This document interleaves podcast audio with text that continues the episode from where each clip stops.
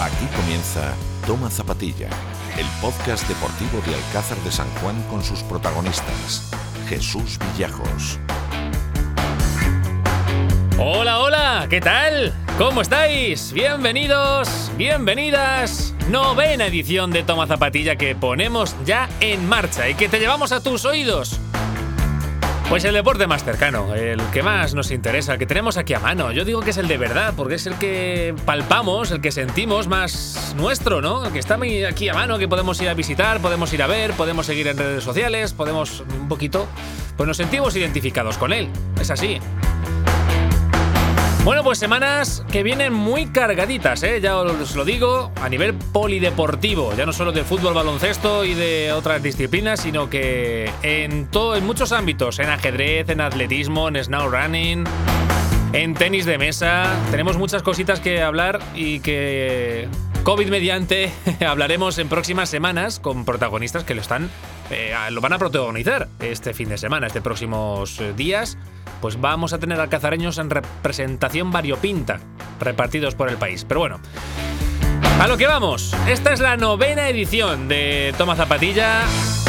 Os recordamos que estamos pues en la madre nodriza, que es tomazapatilla.com, luego pues en las redes sociales, pues las punteras, donde hay que estar. En Facebook, en Twitter, en Instagram, en YouTube, que también tenemos en nuestro canal para subir los contenidos que tengamos con vídeo, podcast. Y que por cierto, pues hoy tenemos una visita. Pues que tiene muchas ganas de hacer, porque todo lo que sea conocer y hablar con gente que, está viviendo en otro país, otras circunstancias, en estos tiempos tan convulsos que vivimos, pues siempre es curioso saber cómo lo llevan por allí. Y más si son alcazareños y los conocemos de hace mucho tiempo. Pero bueno, lo dicho. Que no me enrollo más, que vamos a pasar por la portada de esta edición número 9 de Toma Zapatilla. Ponte cómodo, sube, volumen, paga. Apaga notificaciones que arrancamos.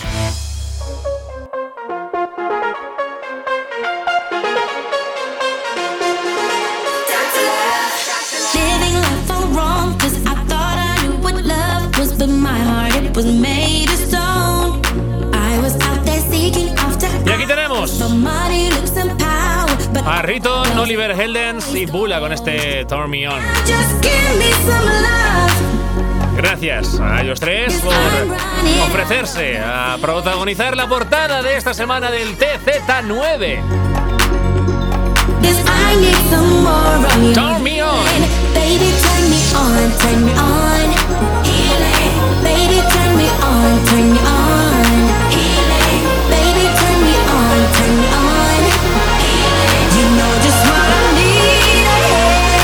Toma zapatilla, ahí la tenemos. La noticia más destacada de la jornada, la pedazo de victoria del Racing de Alcázar femenino en casa del todopoderoso fútbol femenino La Solana B por 0-1. Equipo que llevaba un año imbatido y que solo había encajado un gol en lo que llevamos de temporada. Tuvo que ser Beabad en el 86 la que echara los tres puntos en la mochila de las alcazareñas en una tarde desapacible con mucho viento en el anexo de la Moeda, pero que les vale para ser colíderes del grupo 2 de la Liga Regional Femenina.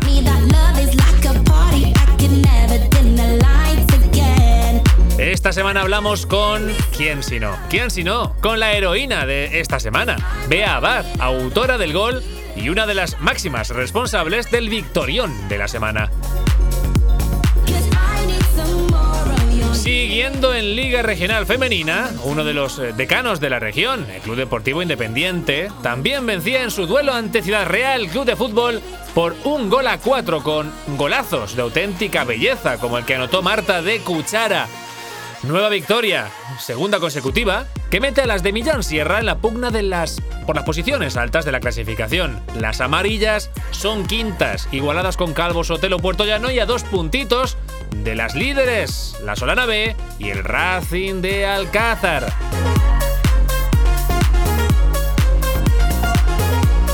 Ojo a esta semana porque los dos equipos alcazareños se enfrentarán a los dos equipos daimieleños. Las rojiblancas reciben en auténtico partidazo al Daimiel Fútbol Femenino, segunda contra tercera. En partido que se podrá ver en las redes sociales del Club Racinguista el sábado a las 4 de la tarde. Apúntatelo que es un partidazo de altos vuelos.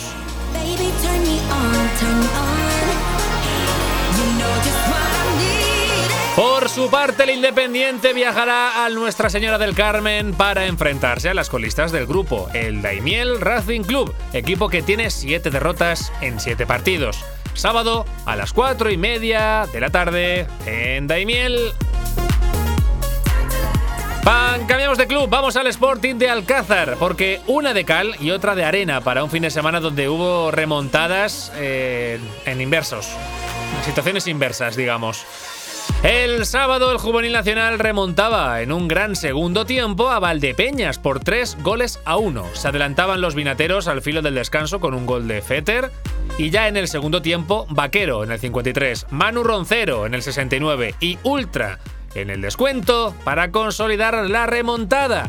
Con esta victoria, los alcazareños se colocan segundos en un triple empate con Atlético Puerto Llano y Club Deportivo Escuela de Fútbol Balompédica Valdepeñas. Precisamente los rivales de esta semana pasada.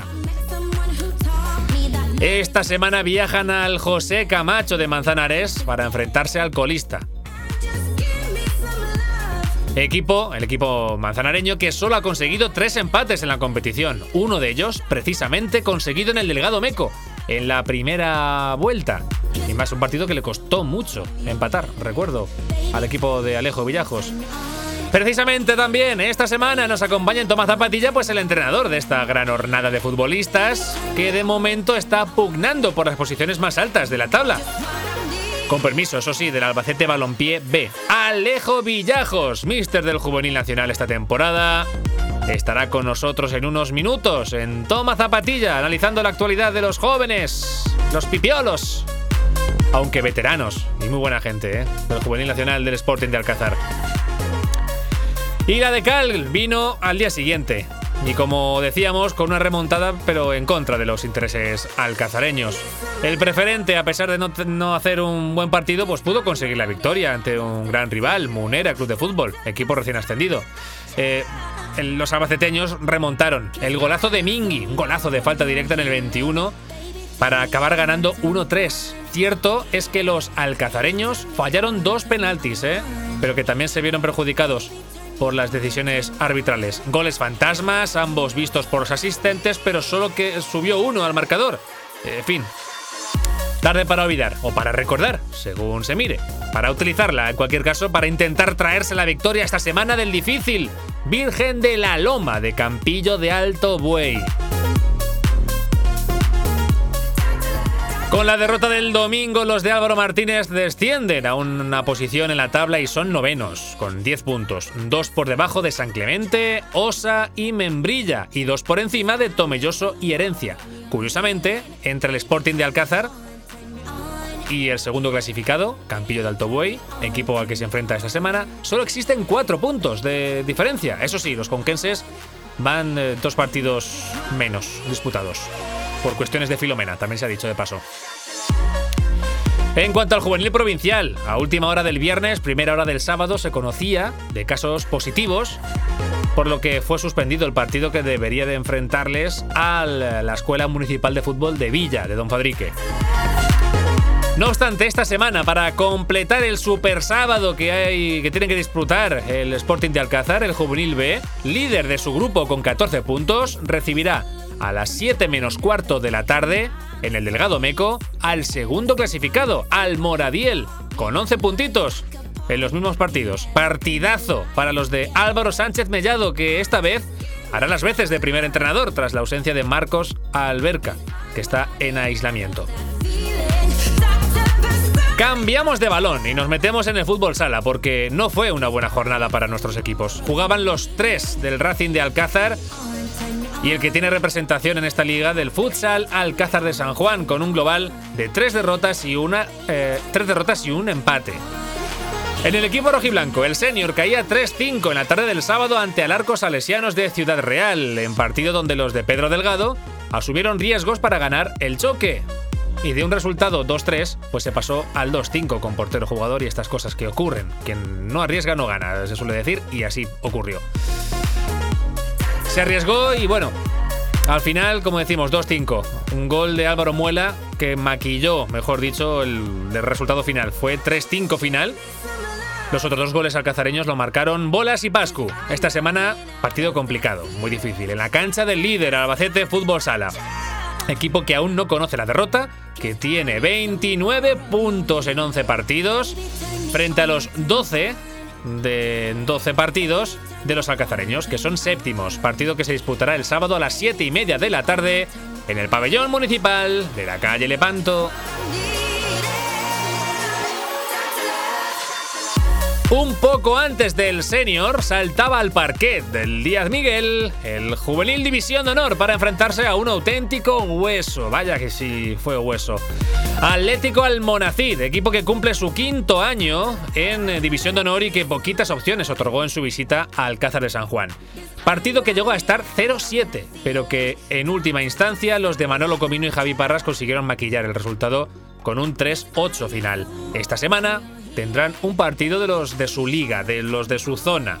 El, la escuela de fútbol Almaraz, colista, con un punto que viene de ganar su último partido a domicilio y que el sábado recibirá a otro de los que luchan por salir del pozo, un Racing, que es penúltimo, cinco puntos por encima del colista, con seis.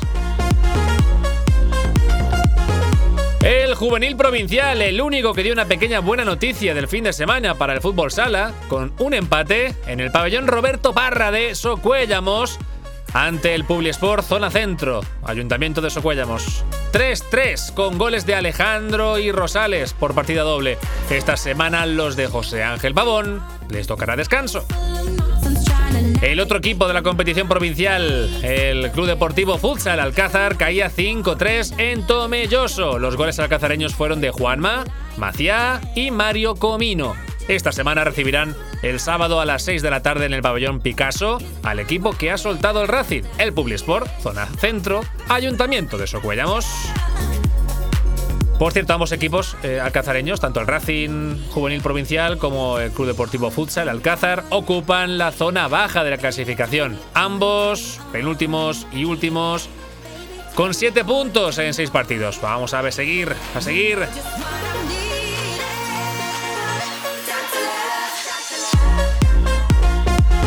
En baloncesto siguen suspendidas las competiciones oficiales en todas las categorías, pero con la posibilidad de disputar partidos aplazados. Eh, es por ello que el Grupo 76 Alcázar tendrá competición este fin de semana, exactamente el domingo por la mañana. Saltarán a cancha el junior y el senior masculino para enfrentarse a la Solana. Los jóvenes del grupo son líderes en la clasificación y jugarán a las 10 y cuarto, los primeros del domingo. Sin embargo, los mayores harán lo propio a las 12 y cuarto. Después del junior, jugará el senior en un verdadero partidazo.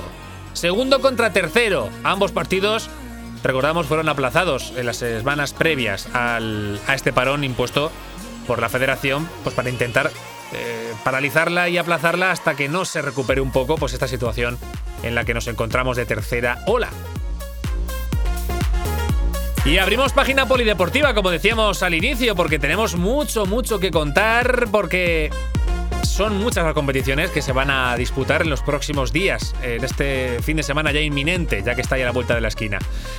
En ajedrez, nuestro ajedrez en Europa con ocho chavales de las escuelas de Alcázar de San Juan y Villafranca de los Caballeros participarán el próximo martes en el torneo mundial de Dubai. Ojo, ¿eh? compitiendo con 2.500 niños de todo el mundo en partidas online supervisadas a través de la plataforma Chess24 y cuyo premio, atención, será pues eh, participar en forma presencial, en vivo, en directo, in situ, en el torneo que se desarrollará en los Emiratos, en los Emiratos Árabes Unidos a finales de este año, ¿eh? Ojo que la recompensa es buena.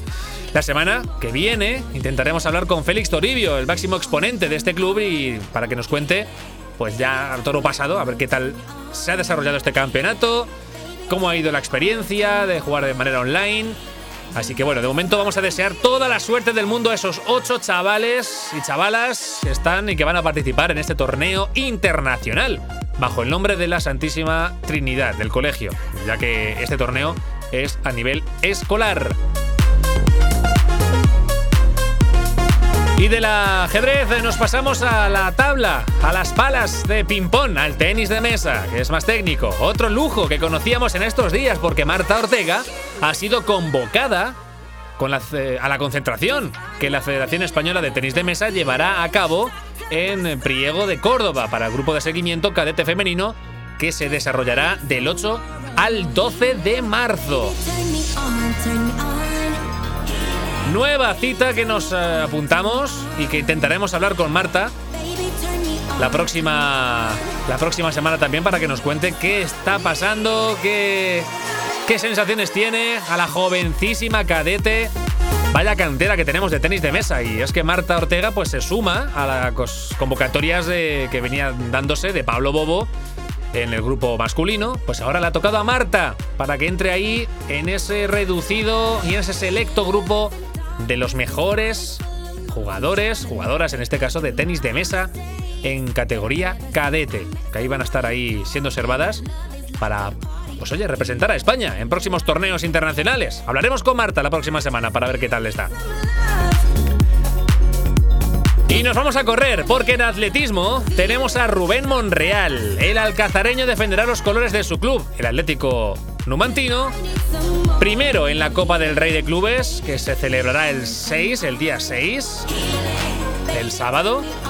Y después el día 8, el lunes, que corriendo los 800 metros del Meeting Internacional de Cataluña. Ambas pruebas se llevarán a cabo en el Palau Sant Jordi de Barcelona. Estaremos atentos al bueno de Rubén y también intentaremos contactar con él para que nos cuente la próxima semana qué tal le ha ido y que ojalá podamos decir que son eh, buenas nuevas.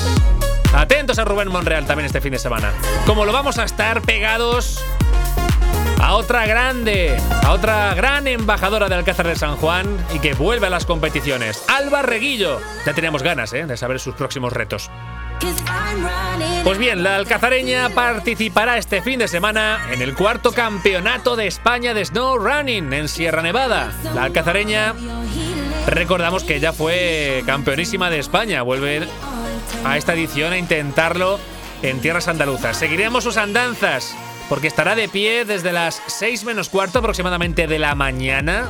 Buen madrugón se va a dar para recorrer 12,7 kilómetros por la nieve en un desnivel de 900, 920 metros. Espectacular lo de Alba, que amenaza seriamente con hacer algo importante otra vez eh, por Sierra Nevada, como siempre hace allá donde, donde va y donde participa y lo que hace, la buena de Alba Reguillo. Espectacular.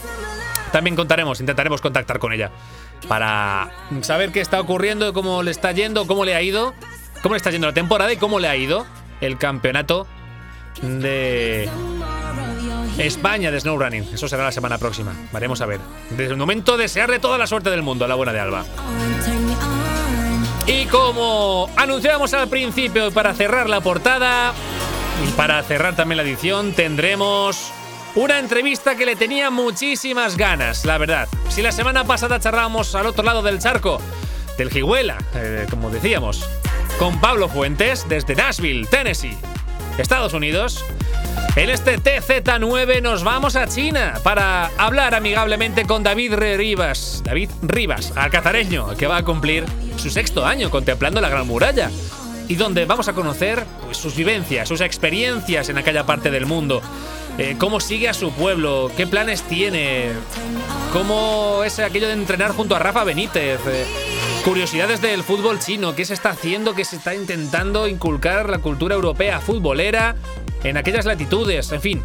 Vamos a hablar tranquilamente con David Rivas. Por cierto, eh, entrevista que también vais a poder ver en nuestro canal de YouTube, Toma Zapatilla. Porque le hicimos un, un, audio para que lo puedas escuchar donde quieras, pero también, oye, si te apetece verlos, verle a él, sobre todo, que está más lustroso, pues lo podrás hacer, como decimos, en el episodio que hemos colgado en nuestro canal de YouTube. Toma zapatilla, ahí estamos. Así que, pues eso, así que... Vamos a ver. Con esto y una bizcocha. Vamos que nos vamos, como dice Panzano. Eso lo decíamos eh, cuando éramos chiquiticos. Panzano, el entrenador del juvenil provincial. Gran amigo mío.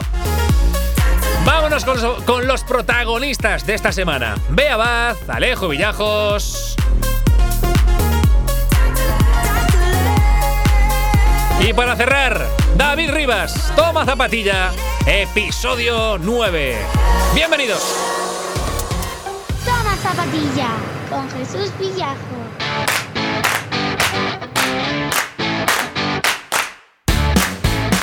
Fue sin duda la protagonista de la victoria, una de las protagonistas, pero diría que la principal protagonista por lo que ocurrió en La Solana hace unos días, la victoria del Racing de Alcázar en el anexo de la Moeda, en La Solana. Corría el minuto 86, cuando un saque de portería pues, se convirtió en la jugada del partido, para que Bea, Bea Baz, marcara el gol de la victoria para el equipo alcazareño. ¿Quién mejor que ella para que nos cuente cómo se vivió eh, esta victoria en casa del hasta el sábado líder invicto de la competición? Bea, ¿qué tal? Muy buenas. Hola, buenas tardes. ¿Qué tal? ¿Cómo estamos? Fue el momento del Pues gol. nada. Tuvo que ser una locura, ¿no? El, el momento ese del gol, el delirio total.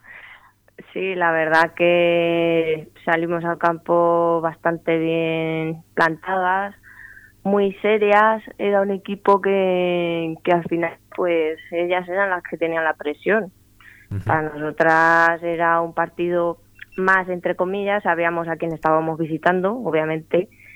Y nada, nosotras nuestro juego muy muy serias atrás porque sabíamos eh, por dónde nos iban a atacar y, nada, les aguantamos, le jugamos de tú a tú, aguantamos como pudimos, la primera parte se nos dio ahí un poco peorcilla, pero bueno, la segunda, la segunda fue un empujón porque al final la presión las tenía, la tenían ellas al ir primeras, eh, iban pasando los minutos y el empate para ellas era un poco más nuevo que para nosotras, como así decir, y, y claro, pues ellas se, se subieron al ataque y nosotras pues a esperar nuestra, nuestra oportunidad. Y, Y así fue. y vaya oportunidad, ¿no? Que en el minuto 86, Sí, sí, es que yo creo que, lo decía el otro día en, el, en Pista a Pista, en la tertulia, que yo creo que uno de los manuales para ir al campo del líder invicto, en fin, a un- al, al principal candidato, diría yo, pues para conseguir el campeonato, es lo que hicisteis, ¿no? El, un partido planteado, pues eso, en defensa, sin un solo error y la que tuvierais, pues meterla, ¿no? Que en el 86 a última hora y tres puntitos para casa. Fue así de libro, ¿verdad? Sí. Sí, bueno, de hecho, a ver, eh, tuvimos varias ocasiones antes de, de llegar el gol. Se estaba, la solana empezó a abrirse, porque claro, lo, estaba llegando la hora del final y al final es un equipo que lleva un año sin perder y, los nervios, pues a ella sí que le influyeron bastante. Luego nosotras supimos jugarles en todo momento, eh, estábamos muy serias, sabíamos lo que teníamos que hacer y, y la verdad que el no haber cometido ningún error ni y tener esa efectividad a la hora de, de llegar las pocas oportunidades que tuvimos y, y hacer gol, pues para nosotras, imagínate, pues fue una locura, sinceramente. Total, total, me lo creo porque además eh, yo que también eh, era de la de la opinión que llegabais al, a este partido de la mejor manera posible, ganando en el derby Sí. también, eh, luego ganando fuera de casa en Puerto Llano eh, por un contundente la verdad 1-6 que- y era el partido ideal, ¿no? Ibais de cara. Sí, sí, bueno, la verdad es que ya está bien que empecemos con esa dinámica de, de, de ganar, porque claro, llegábamos de, de fin de año con muchas lesiones, muchas circunstancias que hemos tenido, tanto lesiones como el virus que hay hoy en día, y nada, pues nos hacía falta coger ya esta dinámica. De hecho, el- hemos tenido muchas incorporaciones nuevas, tanto de chicas como en el cuerpo técnico, y claro, pues eso necesita su tiempo, adaptarnos entre nosotras, adaptarnos al cuerpo técnico, y al final, pues mira, estamos trabajando bien, nos hemos tirado toda la Navidad currándonoslo como nadie, y, y aquí están los resultados. Lo que hay que hacer es seguir con esta dinámica y, y para adelante.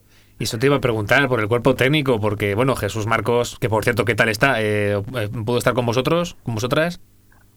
Sí, sí, ya el, el viernes ya se incorporó a los entrenamientos y la verdad que bien, hombre, ya está bien que, que pudiéramos verlo en persona, Claro. ya que en el derby pues no pudo estar, estaba ahí un poco pachuchillo y bueno, pues es otra incorporación importante para el equipo, obviamente. Claro, claro, porque ahí tenías, eso te iba a preguntar, porque eh, bueno, le pudisteis dedicar la victoria en el derby, hicisteis una videollamada que nos comentó Mario, pero es que este año habéis incorporado habéis incorporado a Mario Muñoz y a José Antonio Castellanos, que bueno, que son dos, dos fichajes ahí en el cuerpo técnico que están dando su toque, ¿no? Sí, sí, la verdad es que nos ha venido muy bien, tanto a lo técnico como experiencia, Mario y, José al estar en otros equipos nos han aportado muchísimo.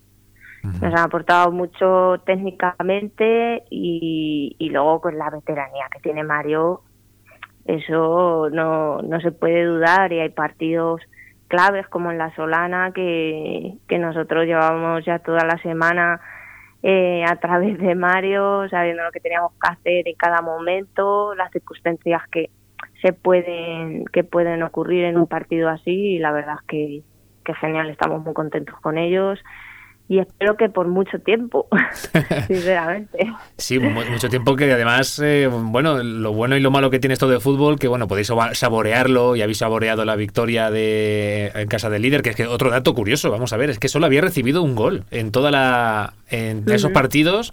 Eh, que es muy complicado batir y con el tuyo fueron dos goles, son simplemente los que los que ha recibido, pero es que ahora recibís en el, en el Delgado Meco el sábado, me parece que a las cuatro y media es, es la hora, ¿se sabe ya la hora?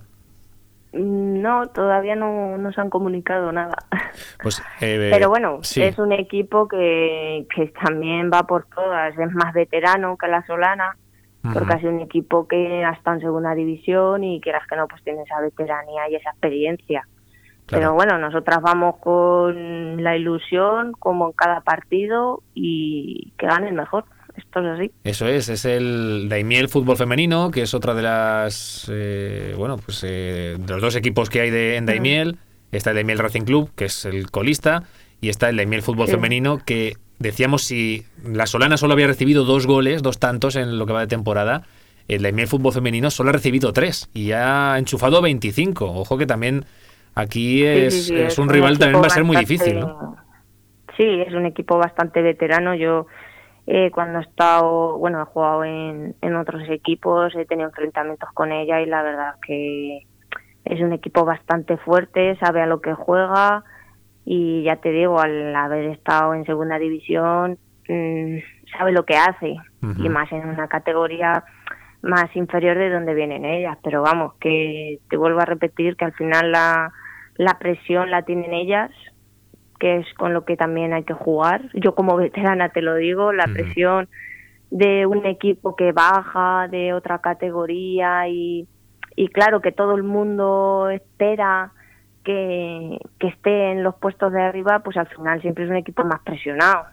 Nosotros somos un equipo más, más humilde, cada partido es un mundo y, y vamos a por todas, pero eso sí, con, con los pies en la tierra. Eso es, eso es. lo que, lo que hay que hacer en cada momento y, ya está, sin presión ni nada. Aquí lo primero de, venimos a divertirnos y, y, claro, a cumplir el objetivo que tenemos, que es estar entre los tres primeros. Y creo que a, a día de hoy estamos, estamos ahí. Eso nos comentaba precisamente Mario. Eh, bueno, ya recuerdo también el EQ que bueno, que hay un equipo que lo ve muy competente. Mario lo confirma este año también, que hay un equipo que para estar ahí arriba tranquilamente y para pelear por, por oye, por todo. Y es que también estáis en un grupo que yo creo que pues, lo comentamos todos, que es uno de los más bonitos ahora mismo de los tres que hay. En este grupo 2 está ahí la Solana eh, líder con 15 puntos. Estáis vosotras eh, empatadas con, con, ellas también a esos, esos 15 puntos. El Daimiel con 14. El Cabo Sotelo Puertollano que está con 13. Eh, empatado con Independiente con 13. En fin, hay cinco equipos, cinco o seis equipos que están ahí luchando por, por hacerse un hueco. Va a ser una. Se está siendo una liga muy bonita y va a acabar mejor. Que, que, la competición ahora mismo está bonita. Porque todos los enfrentamientos que hay, como nos llevamos dos, tres puntos no varían más. Esto te la juegas sí o sí. O sea, no nadie se puede permitir perder porque igual que estás en, en la segunda plaza, puedes bajar a la cuarta perfectamente en un fin de semana. Y claro, está la competición que esto se dan tan chispas. Y más ahora que nos estamos enfrentando los que estamos arriba, unos entre otros, aquí.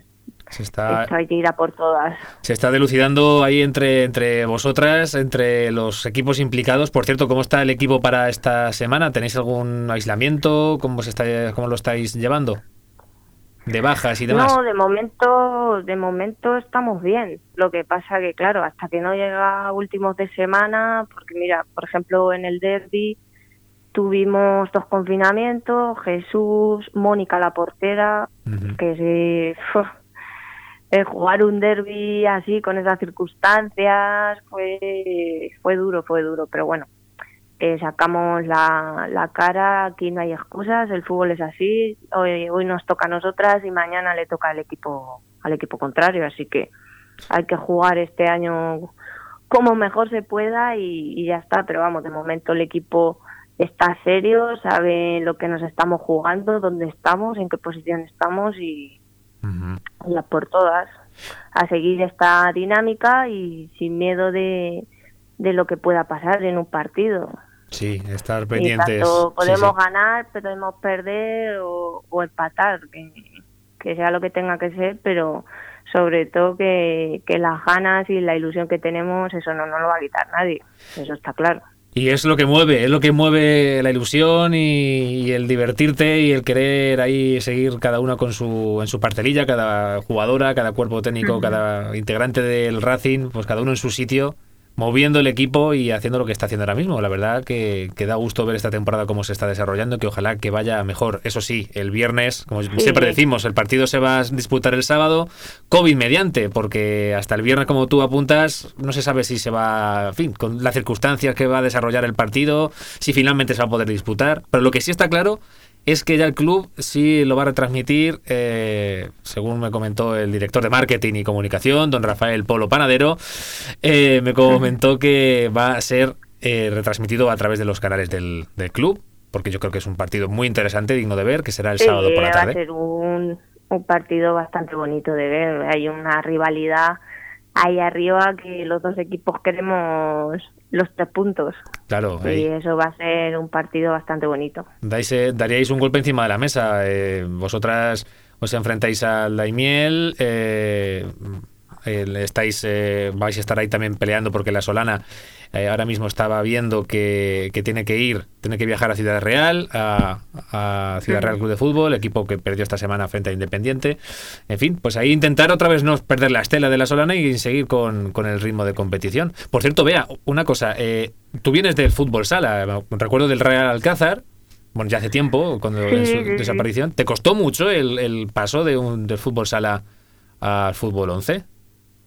Mm, No, no, la verdad que no, porque eh, yo estuve dos años en fútbol sala, pero yo venía de fútbol 11, ¿sabes? Que yo siempre he estado en, en fútbol 11, pero por algunos problemas, por trabajo, tal, pues eh, me vine de Albacete a, aquí, a casa, y claro, pues ya me necesitaba despejarme un poco y salir un poquito de la rutina de lo que es el fútbol 11 después de tantos años y dije voy a probar un poquito el fútbol sala a ver qué tal y la verdad es que bastante bastante bien no se me dio muy mal en dos años. Sí, estuvimos con el Real Alcázar ahí a tope. Claro, y hay que recordar que en 2017, eh, si no recuerdo mal, eh, fuiste la mejor jugadora de la primera autonómica femenina de fútbol sala en la cuarta gala Balón de Oro de Castilla-La Mancha, que se ce- celebró en Toledo, el 9 de mayo. sí sí la verdad es que la verdad es que fue una sorpresa para todos. Pues vienes de fútbol 11, es otro, es otro mundo. Claro. O sea, el fútbol 11 no tiene nada que ver con el juego de, del sala. De hecho, no terminé de adaptarme del todo porque, claro, mm, de llevar toda la vida en, en fútbol 11 a irte a una pista, luego también tuve muchos problemas con los tobillos y tal, porque, claro, el terreno de juego no es el mismo. y- Claro.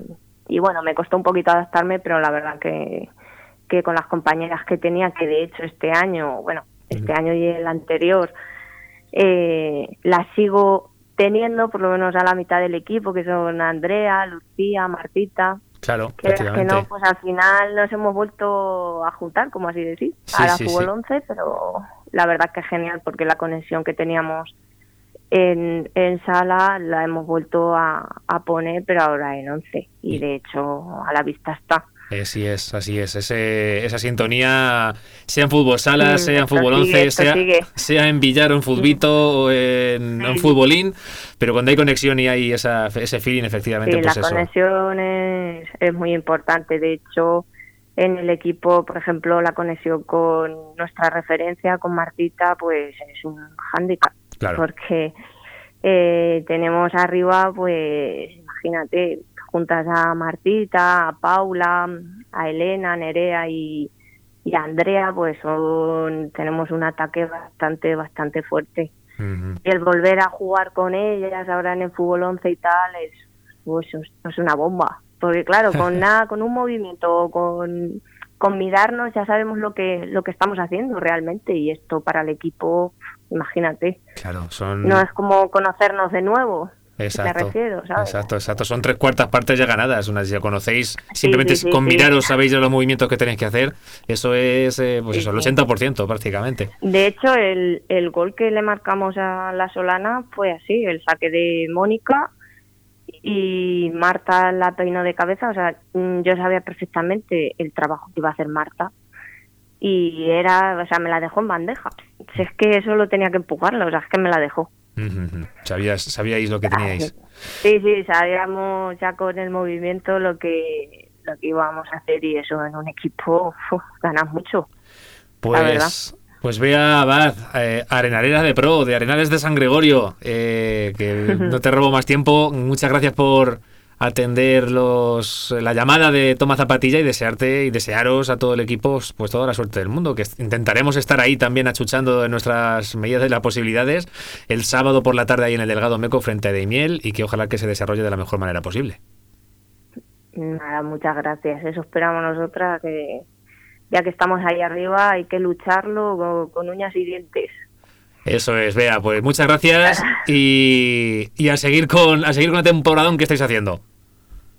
Nada, muchas gracias a vosotros por estar de nosotras durante todas las semanas, que bueno, pues tenéis a nuestra gente, tanto la gente que nos sigue como los padres y la familia y al pie del cañón. Muy bien, vea, un saludo. Bueno, muchas gracias. Toma zapatilla con Jesús Villajos.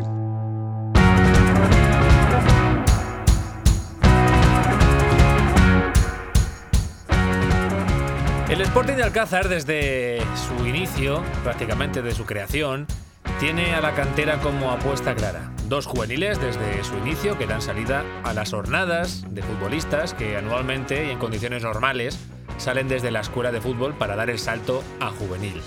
Desde el épico ascenso en Ellín hace cuatro temporadas, remontando la eliminatoria en campo ajeno después de perder el único partido de la temporada en la ida, el juvenil nacional se ha mantenido en una de las categorías más bonitas y más competitivas del país, solo por debajo de la división de honor.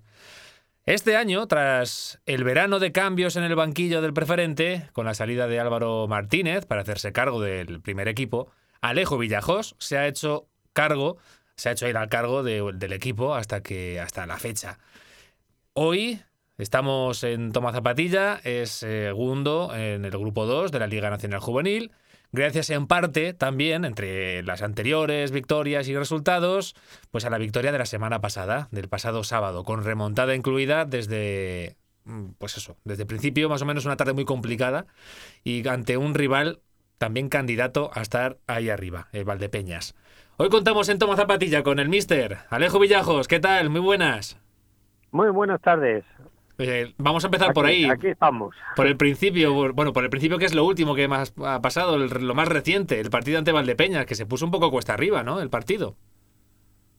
Pues sí, eh, fue un partido un poquito extraño porque nosotros los primeros 10 minutos o 15, yo creo que tuvimos cuatro o cinco ocasiones muy claras, jugando bien, llegando bien, eh, los chicos muy concentrados, pero nos faltó eh, el gol. Ellos empezaron a creerse cuando no le metíamos el gol que eran algo más, empezaron, empezaron, empezaron, tuvieron una, eh, no la aprovecharon por un paradón de, de Chucky y en la segunda que tuvieron, pues la aprovecharon. Y pasamos al descanso 0-1, creo que un resultado injusto, eh, los chicos habían trabajado muy bien, el partido lo más justo hubiera sido pasar nosotros ganando como mínimo 1-0, pero bueno, el fútbol tiene estas cosas y fue al descanso 0-1. Y luego ya en el segundo tiempo, pues un poco más, no sé, de motivación, fue un cambio que le dijiste en el vestuario, que salieron ahí un poco como más eh, con ese puntito de motivación para remontar el partido. Eh, no, los, chicos estaban, estaban, estuvieron bien. Eh, que creo que llega un momento que cuando no metes las ocasiones, tú mismo te desanimas un poquito. Lo único que hablamos en el vestuario es de decir, bueno, vamos a seguir haciéndolo como lo estamos haciendo. El gol hace un, una jugada puntual, dos jugadas que tuvieron ellos. Eh, nosotros estamos jugando bien, estamos haciéndolo bien, eh, todos bien concentrados. Vamos a seguir en esa línea y si seguimos en esa línea, va a llegar otra vez las ocasiones y lo único que tenemos que hacer es aprovechar esas ocasiones. Aprovechando esas ocasiones, vamos a remontar partido. Creer en vosotros mismos y ya está. Y ese así ocurrió más o menos. Fue el 2-1, la remontada se consolidó y luego ya la puntilla de a última hora en el minuto 90 ya prácticamente en el descuento con el 3-1. Una victoria que es importantísima, ¿no? Porque además es un rival que también va a estar ahí arriba, que está haciendo una competición también muy buena y que sin duda también pues es una pequeña inyección de moral también para el equipo, ¿no? Sí, porque el equipo estábamos entre el COVID, entre que nos aplazaron el partido, llevábamos casi un mes sin competir. Yo era una de las cosas que tenía, un equipo que lleva una, tres semanas sin competir, te enfrentas al que venía segundo, que era el Valdepeñas, eh, yo tenía mucho miedo en ese sentido de que los chicos, muchas ganas no se les puede pedir más, pero sí que el ritmo de competición no lo teníamos que tenían ellos. Entonces, a lo mejor por eso acusamos precisamente el primer tiempo esa falta de ritmo y, errores puntuales nos costaron ese gol y luego cuando los chicos eh, cogieron ese ritmo y vieron que, eran capaces de, crear esas ocasiones fue cuando se pudo remontar eh, ese partido. Pero ya te digo, el miedo era eso de, de estar desde el 6 de enero sin competir. Entonces eso se nota en un equipo y ellos se les notó, se les notó. Y el equipo de Valdepeñas, que era, eh, vamos, a mí me gustó, eh, jugó bien, jugaron sus, sus bazas, bien jugadas, eh, teo rápido, eh, equipo muy compacto. Sí, sí, venían ellos de no perder ningún partido, que perdieron con nosotros la primera vuelta y hasta hoy.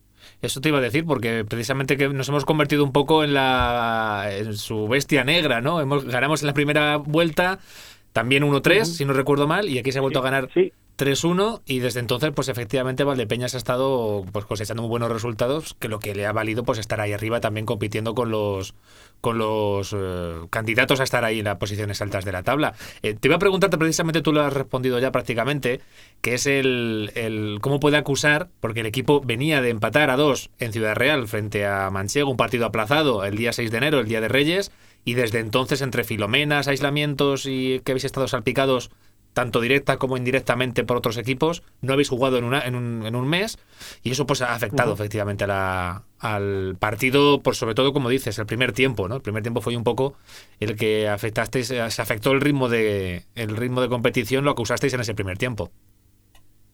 Sí, sí, se, acusó mucho porque es que encima llevábamos otros ocho días también estuvimos confinados por lo de el COVID, pues también porque estuvimos ocho días sin entrenar, sin competir, eh, o sea, que se ha, juntado como, como la filomena, la tormenta perfecta, se juntó todo al mismo tiempo y ya te digo, con un, encima venía el segundo, eh, un, equipo que no había perdido más que un partido y encima el primer partido de la primera vuelta, o sea, que fue el primer partido, que siempre el primer partido es el más difícil y nosotros le teníamos mucho, mucho, mucho respeto, pero también creíamos mucho en lo nuestro. Y entonces eh, fue lo de trabajar lo nuestro, lo poquito que pudimos trabajar, porque ya te digo, entre los confinamientos, dos confinamientos, gente que tenemos estudiando fuera, pues claro. todo mal. Pero bueno, pero al final eh, se consiguió lo que el objetivo que era que, ellos creyeran en ellos mismos y hacer nuestro trabajo, que era jugar como nosotros sabemos. Ahora mismo el. Ahora mismo el Albacete que es líder, bueno, que también vino de empatar esta semana, con 24 puntos en 10 partidos. El Sporting de Alcázar tiene un partido menos, tiene 18 puntos en 9 partidos.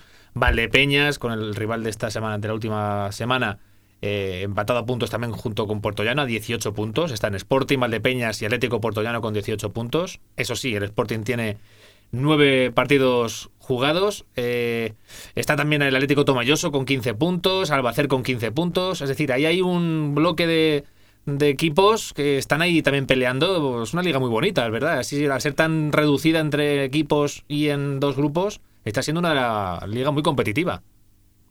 Sí, eh, sí, sí. Están todos que si pierdes un partido te quedas sexto, ganas un partido te quedas segundo, pero es una cosa momentánea. Estamos todos en un partido en un partido, tres puntos arriba, tres puntos abajo.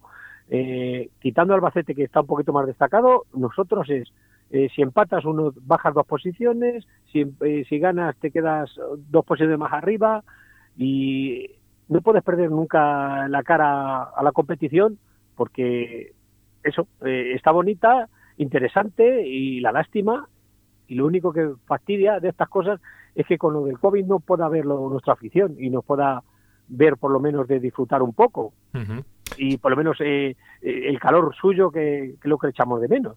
Eso mm, también lo, lamentaba muchas veces, lo comentaba también en la tertulia de pista a pista, que es una lástima que no se pueda disfrutar de este equipo porque la jornada de futbolistas que tenemos ahora en el juvenil nacional, eh, hay que recordar también que muchos de ellos estuvieron en el consiguieron el ascenso al cadete regional, a la Liga Cadete Regional, cuando eran cadetes, y que están pasando pues estos tres años de juveniles. El año pasado se paralizó todo y este año, pues más, eh, la mayoría también están ahí de último año, pero que es una jornada muy buena de futbolistas la que tenemos eh, ahora aquí en Alcázar, ¿verdad?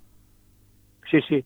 Eh, lo más importante es que son unas bellísimas personas. O sea, mm, lo que más contento estoy es el grupo que ha salido de personas Luego ya encima, si encima eh, ellos, jugando al fútbol, disfrutan, tienen esa calidad, esa manera eh, de, pensar, de jugar, de, de desplazar, de, competir, y encima de vez en cuando eh, tienen la suerte de poder competir con el preferente, como están subiéndose a dos, tres, pues es lo, el trabajo nuestro estamos súper contentos en ese sentido, que nosotros estamos aquí para hacer la cantera, para que el preferente tenga jugadores y para cuando tenga que tirar de nosotros, que vaya, eso, tire y estamos. Eso también te quería decir, porque se da la circunstancia que esta semana en los horarios, creo que, bueno, eh, se ha confirmado ya el horario del preferente que jugará el sábado a las 5 en Campillo de Alto Buey.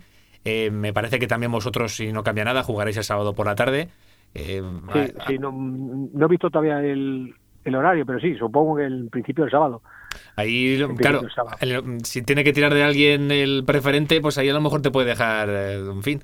Se da la circunstancia que el año pasado hubo polémica con el asunto de, ceder jugadores del juvenil nacional al preferente, pero bueno, que este año eh, las cosas como son, pues bueno, están son diferentes circunstancias y ojalá que se pueda no, contar. Este, esta, esta, semana estamos un poquito pillados nosotros también, pero bueno, nosotros tiraremos de uno de un lado y otro de otro y, y el caso es que poder apañarnos. Nosotros, mira, esta semana tenemos un expulsado, de Luismi, que está, eh, que está lesionado, y Herreros, que está tocado, que lo tenemos entre algodones, que no sabemos si va a llegar a partido. Más el que tenemos de COVID, más el que tenemos lesionado ya de larga duración, resulta que estamos ahora mismo 15. Claro, claro. Pero bueno, que, que tiene del, provincial incluso. Eh, sí, sí, vamos, en principio si pudiéramos no, tiraríamos, porque con 1016 nos conformaríamos. Pero si el preferente se tiene que llevar un par de ellos, entonces sí que Claro. Ya tendríamos que tirar unos de otros y otros de otros, y yo, como digo yo. claro, Tendría que ser así. Eh, vamos a intentar sacar los tres partidos, que es nuestro trabajo, y otra cosa no se puede hacer. Eh, eh, siempre, siempre he dicho que las plantillas, cuando las tenemos tan cortas, pues claro, cuando surge una cosa de esta, de una expulsión, dos lesiones. Y más este eh, año, ¿no? Eh, eh, claro, entonces le ha pasado a Álvaro, me ha pasado a mí, ha coincidido todo junto en la misma semana, pues bueno, pues salimos. El caso saldrá, salir hacia adelante y trataremos de hacerlo lo mejor que podamos y lo mejor que sepamos. Y otra, esta semana, el, decíamos que este en teoría va a ser este sábado, estaba mirando a la federación ahora mismo, esto, este programa lo, grabamos en los miércoles eh, y ahora mismo no está de momento confirmada la, hora y el día del partido, pero es frente a Manzanares, precisamente allí en el José Camacho. Eh, un rival que, bueno, Manzanares que no está en su mejor momento, que ahora mismo es colista, eh, solo tiene tres puntos, ha empatado tres partidos. Curiosamente, de uno de esos tres partidos que ha empatado, de los eh, nueve que ha jugado, ha sido precisamente el partido de la primera vuelta en el Delgado Meco, que se empató a dos, me parece recordar. Sí, a dos, a dos. Eh, Empata a dos. En fin, un partido que aunque es el- en casa del colista, para nada en ese sentido habrá que fiarse sabiendo los antecedentes que tenemos de la primera vuelta, ¿no? No, va- vamos, yo es un partido muy peligroso eh, en el sentido de que ellos aquí nos cogieron la medida rápido, nos costó mucho, mucho, mucho, mucho empatar ese partido eh, eh, y ellos ahora mismo tres empates, pero el único eh, equipo que nos ha empatado aquí aparte de Albacete ha sido ellos. Sí, sí. Entonces ellos nos tienen, van por la moral por las nubes, nosotros no sabemos, no supimos no, o no supimos cómo hacerle daño a ellos, ellos para seguir por su línea, entonces es un partido que nosotros es malo, malo para nosotros en las circunstancias que nos pillan, porque ellos nos tienen cogida la medida, nunca mejor dicho, y ellos eh, toda su esperanza, encima que es un derby, porque estamos aquí tan cercanos, eh, no han ganado ningún partido. Quieren ganarnos a nosotros, precisamente, que nosotros, claro, estamos en una población cercana, eh, son los que nos han empatado, encima en casa, pues ellos la moral la tienen, vamos, no hay quien se las baje. Claro. Y nosotros, vamos, que ellos vemos la clasificación, que es lo que tenemos siempre los errores esos, de mirar la clasificación, los chicos tienen que ir muy mentalizados, porque vamos a un campo difícil, campo difícil, que aunque sea con tres puntos, es un equipo que nos tiene muy, muy, muy, muy preocupados. Claro. por eso, porque precisamente eh, nos ha hecho un roto a nosotros. Entonces no, no voy a hablar de que es que ha hecho en tal sitio, en tal lado, no, es que ha empatado, no, no, nos empató a nosotros. Y fueron y se pusieron uno dos, nos metieron dos goles. Eh, entonces no estamos hablando de, de una- de un partido fácil, no, no, justamente yo creo que es un partido muy, muy complicado, más complicado que a lo mejor eh, que el de, que el de Valdepeñas. ¿Por qué? Porque el de Valdepeñas tú sabes a lo que te va a jugar, sabes lo que va- vas a encontrarte, pero Manzanares en su campo, Y se ve un, un equipo que, le hace falta efectivamente puntuar en su campo ganar. y. Eh, no, no, no, tiene que ganar salir y de tiene la que sacar los puntos claro. de casa. Claro, claro. Claro, y, y entonces, eh, al sacar los puntos de casa, eh, el objetivo primero es ganarnos a nosotros. Claro. Y nosotros, si encima vamos un poquito cortos de asistencias, pues más igualado se queda el partido. Entonces, eh, tenemos mucho, mucho, mucho respeto por este partido. Eh, Manzanares va a ser un partido muy, muy complicado. Mucho. Pues estamos en mitad de la competición, eh, falta pues, prácticamente toda la segunda toda la segunda vuelta, pero es inevitable, pues bueno, pues hacer un poquito qué aspiraciones, ahora que no nos escucha nadie, qué aspiraciones tiene el Sporting de Alcázar el Juvenil Nacional en este año. Nosotros las aspiraciones es la de la del primer inicio ha sido mantener la categoría y luego cuanto más mejor vayan los chicos siempre mejor quedarse cuarto eh, que quinto tercero que cuarto. Pero nosotros ya no miramos más a más de que los chicos se formen como personas como he dicho antes como jugadores y que esos jugadores puedan ser aprovechados por el preferente que es el que realmente eh, estamos para aquí para ellos realmente para la cantera está para que jueguen el primer equipo. Y es formar los jugadores para que ellos puedan tirar de la cantera y que se sientan orgullosos de jugar con el preferente. Y yo creo que hasta el momento lo estamos consiguiendo. Que luego nos quedamos cuartos. Súper contentos que es quintos también muy contentos. Pero nuestro primer objetivo es mantener la categoría. Y luego formar jugadores para el primer equipo. Tirar de como un segundo banquillo para que ellos tengan un segundo banquillo para que nosotros le formemos esos jugadores para que ellos en el momento como estamos ahora de problemático que tiene él que pueda coger algún jugador que es lo más importante Pues la verdad que bueno, sin duda que también entre ahí al fondo, de, sí, verdad que con los pies en el suelo hay que estar siempre, pero sí es cierto que bueno, a, todos seguro que le ilusiona a los chavales, al cuerpo técnico un poco, pues aprovechar también estas eh, circunstancias y esta jornada buena de futbolistas, que es así, que son, hay que, es- son generaciones, cuando son malas son malas y cuando son buenas son buenas, no malas, sino eh, menos eh, competitivas, digamos, pero ahora desde luego se mira un poco de reajo esa parte de arriba que sería una forma bonita de firmar ahí con letras mayúsculas. Pues quién sabe, oye, un posible ascenso a División de Honor. Pero bueno, eso el tiempo y, el, el- y los partidos y el día a día lo irá diciendo. Además, en una temporada que no se sabe ni cómo vamos a ir acabando, que vamos, de momento el viernes imagino que tendréis eh, el control de test, ¿no? Para saber si se puede jugar el sábado o cómo estáis, cuándo es el, El, te- siguiente. no, el, el test lo hicimos la semana pasada. Es cada El 15 días, ¿no? PCR dieron todos negativos, Ujú. dieron todos negativos antes del Valdepe- partido de Valdepeñas y en principio es cada 15 días. Eh, si no hay otra otra orden de, de- de la federación, eh, se supone que sería para la próxima semana. Pero eso no, no quita que a lo mejor ahí viene una orden de la federación y tenemos que pasar otra vez PCR. Yo en ese sentido, como no es una cosa que depende de mí, Eso ya es lo que te vayan diciendo, ¿no? confío, confío mucho en mis jugadores y, oye, les digo que no tengan cuidado, que no sé qué, pero claro, como y los puede pasar a ellos, como me puede pasar a mí, como le puede pasar a otra persona. Exacto, no hay Y riesgo ellos cero en ningún sitio. concienciados y ya está. Y bueno, que tengamos suerte con las PCR, porque eso también es suerte, Sí, y sí. que tengamos suerte. Ya está. Pues esperaremos al viernes porque hasta última hora no se sabe si a lo mejor Manzanares tendrá que hacerse test este, este viernes y a lo mejor... Sí, no, eh, claro, hasta el viernes, esto, esto es lo que pasa también con, eh, con este año con tan raro, Claro. que eh, hasta el viernes estás preparando la semana el partido y el viernes, a la- como nos pasó la última vez con Calvo Sotelo, a las seis y media de la tarde, o digo, con Tomelloso, a las seis y media de la tarde te dicen, no vas a ir a jugar, Claro, porque hay un positivo en Tomelloso, hay un positivo en Calvo Sotelo, hay un positivo en, en el Sporting, exacto. pero no lo sabes hasta las siete, siete y media de la tarde del viernes, entonces Hay que... estamos, esta liga especial es especial para todo. Para todo, para todo y para todos, efectivamente. Cada uno está afecta de alguna manera y ojalá que bueno que se pueda disputar esos síntomas de que todos están están sanos, Eso que es están limpios y a seguir y a ver si podemos seguir remontando un poco y doblegar la curva o, o acabar con esto ya de una puñetera vez que nos tiene un poco a todos superado.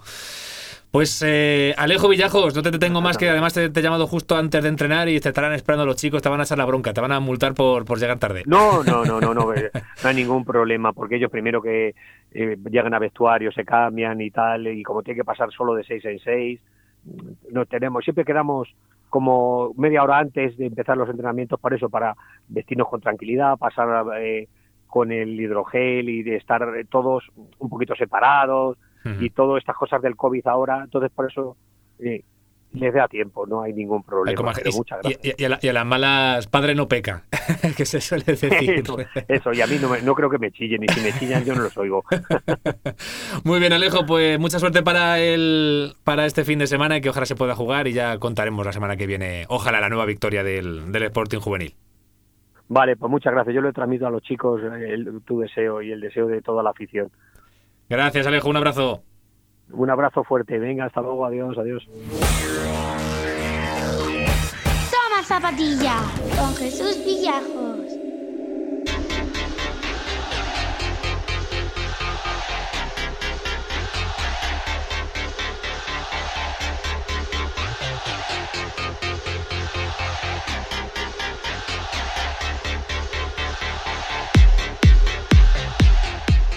Reconozco que cuando me puse delante del ordenador para preparar un poco la entrevista con nuestro siguiente invitado, pues no sabía por dónde empezar. Son cientos de preguntas y curiosidades las que me vienen a la cabeza y hacían que los dedos se me amontonaran sobre el teclado, pues como agarrotadas, los dedos y las manos, como si fuera una máquina de escribir, de esas veces que se montan las teclas una encima de otra. La semana pasada conocíamos un poco más la cultura occidental, mm, con muchas diferencias respecto a la española, pero al fin y al cabo más cercana y más, más occidental. Todo cambia eh, en la otra punta del mundo. Hoy tenía la verdad que las cosas como son, tenía muchas ganas de hacer esta entrevista porque ya digo que me puede la curiosidad de saber cómo va la vida ah, en estos momentos en un lugar tan manido, tan hablado y tan a la orden del día en las noticias y sobre todo de deporte. Tenemos hoy al otro lado del charco, iba a decir, no, pero al otro lado del mundo, a un buen amigo, eh, alcazareño, lleva ya, yo creo que va camino de seis años en, en este país, en China, está en China, ahora nos dirá exactamente dónde, porque del mismo China centro no creo que esté. Pero hoy nos va a contar y vamos a hablar un poquito más largo y tendido con un café y co- con, un vino o con lo que sea esté allí, porque la diferencia horaria es lo que tiene, con el buen amigo de David Rivas. David Rivas, ¿qué tal? Buenos días. Buenos días allí y buenas tardes, noches aquí. Te iba a decir esto, sin, Hao es, es aquí. ¿Cómo es el chino en Eso, inglés? buenos O sea, días. en, eh, hao. buenos días en chino. Ah, mejor decir ni hao. Ni hao, ni hao, ni hao. Ni hao ma. Bueno, eh, do- do- ¿qué ha dicho, perdón? Ni hao ma. Eh, bueno, cuéntanos, ¿dónde estás ahora? ¿Dónde este parte de China? ¿Qué zona? Ubícanos. Bueno, pues actualmente eh, llevo ya aquí dos temporadas, esta es mi segunda temporada y media.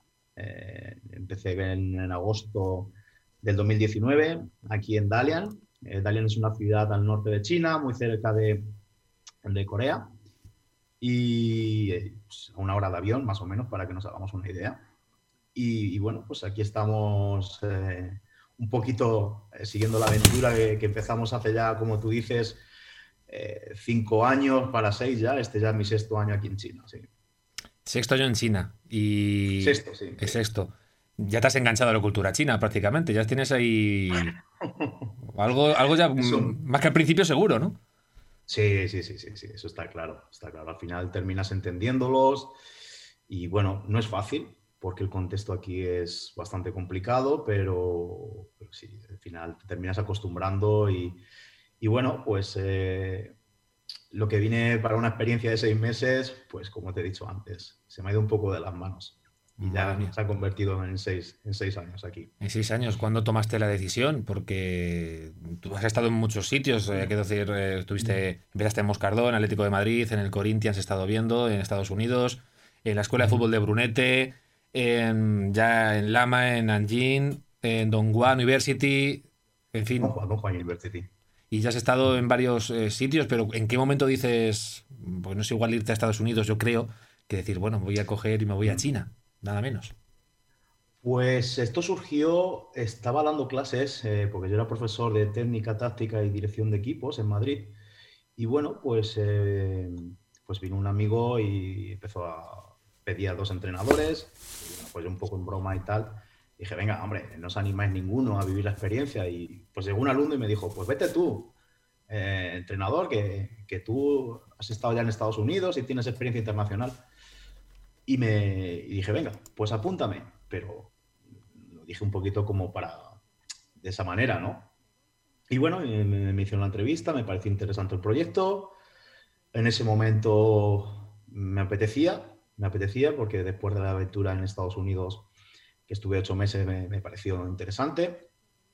Eh, y nada, pues me lancé, me lancé para acá y, y aquí estoy. Empecé desde abajo, con niños pequeños, empecé en una academia eh, privada y bueno, pues empezamos con, yo llevaba el equipo de 5 o 6 años y luego el de 14, 15.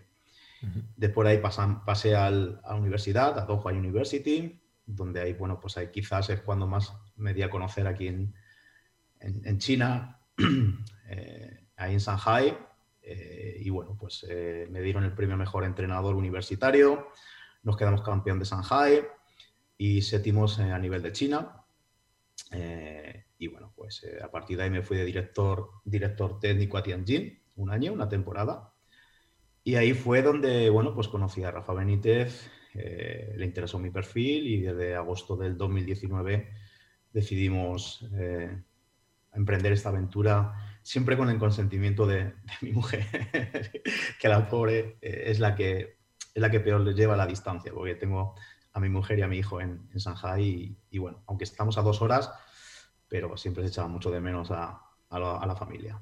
Eso te iba a decir, porque a fin de cuentas llevas un camino de seis años, pero tú te plantaste en China con una mano delante y otra detrás, como aquel que dice, Sí. y en estos cinco o seis Sí. años, pues eh, tu vida está dando un giro total, ¿no? Has, eh, has echado raíces, eh, has sido padre, te has casado con una alemana, en fin, que ha sido un cambio un poco pues tremendo, ¿no? En todos los sentidos.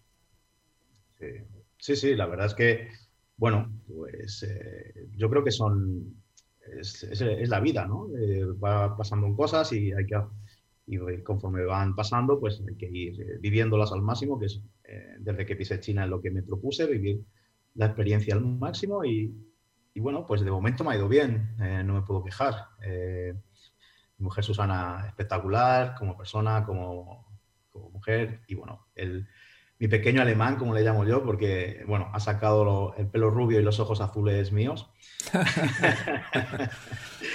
y mi hijo Julian, pues, bueno, pues han convertido en el centro de en el centro de mi vida, lógicamente, ahora donde yo voy bueno, cuando tengo un rato aquí en Dalia, no tenemos algún parón, eh, como es ahora el año nuevo chino, que vamos a tener eh, siete días de parón de entrenamientos, pues bueno, pues volaré para Shanghai eh, en el momento que terminemos el entrenamiento aquí en el equipo reserva.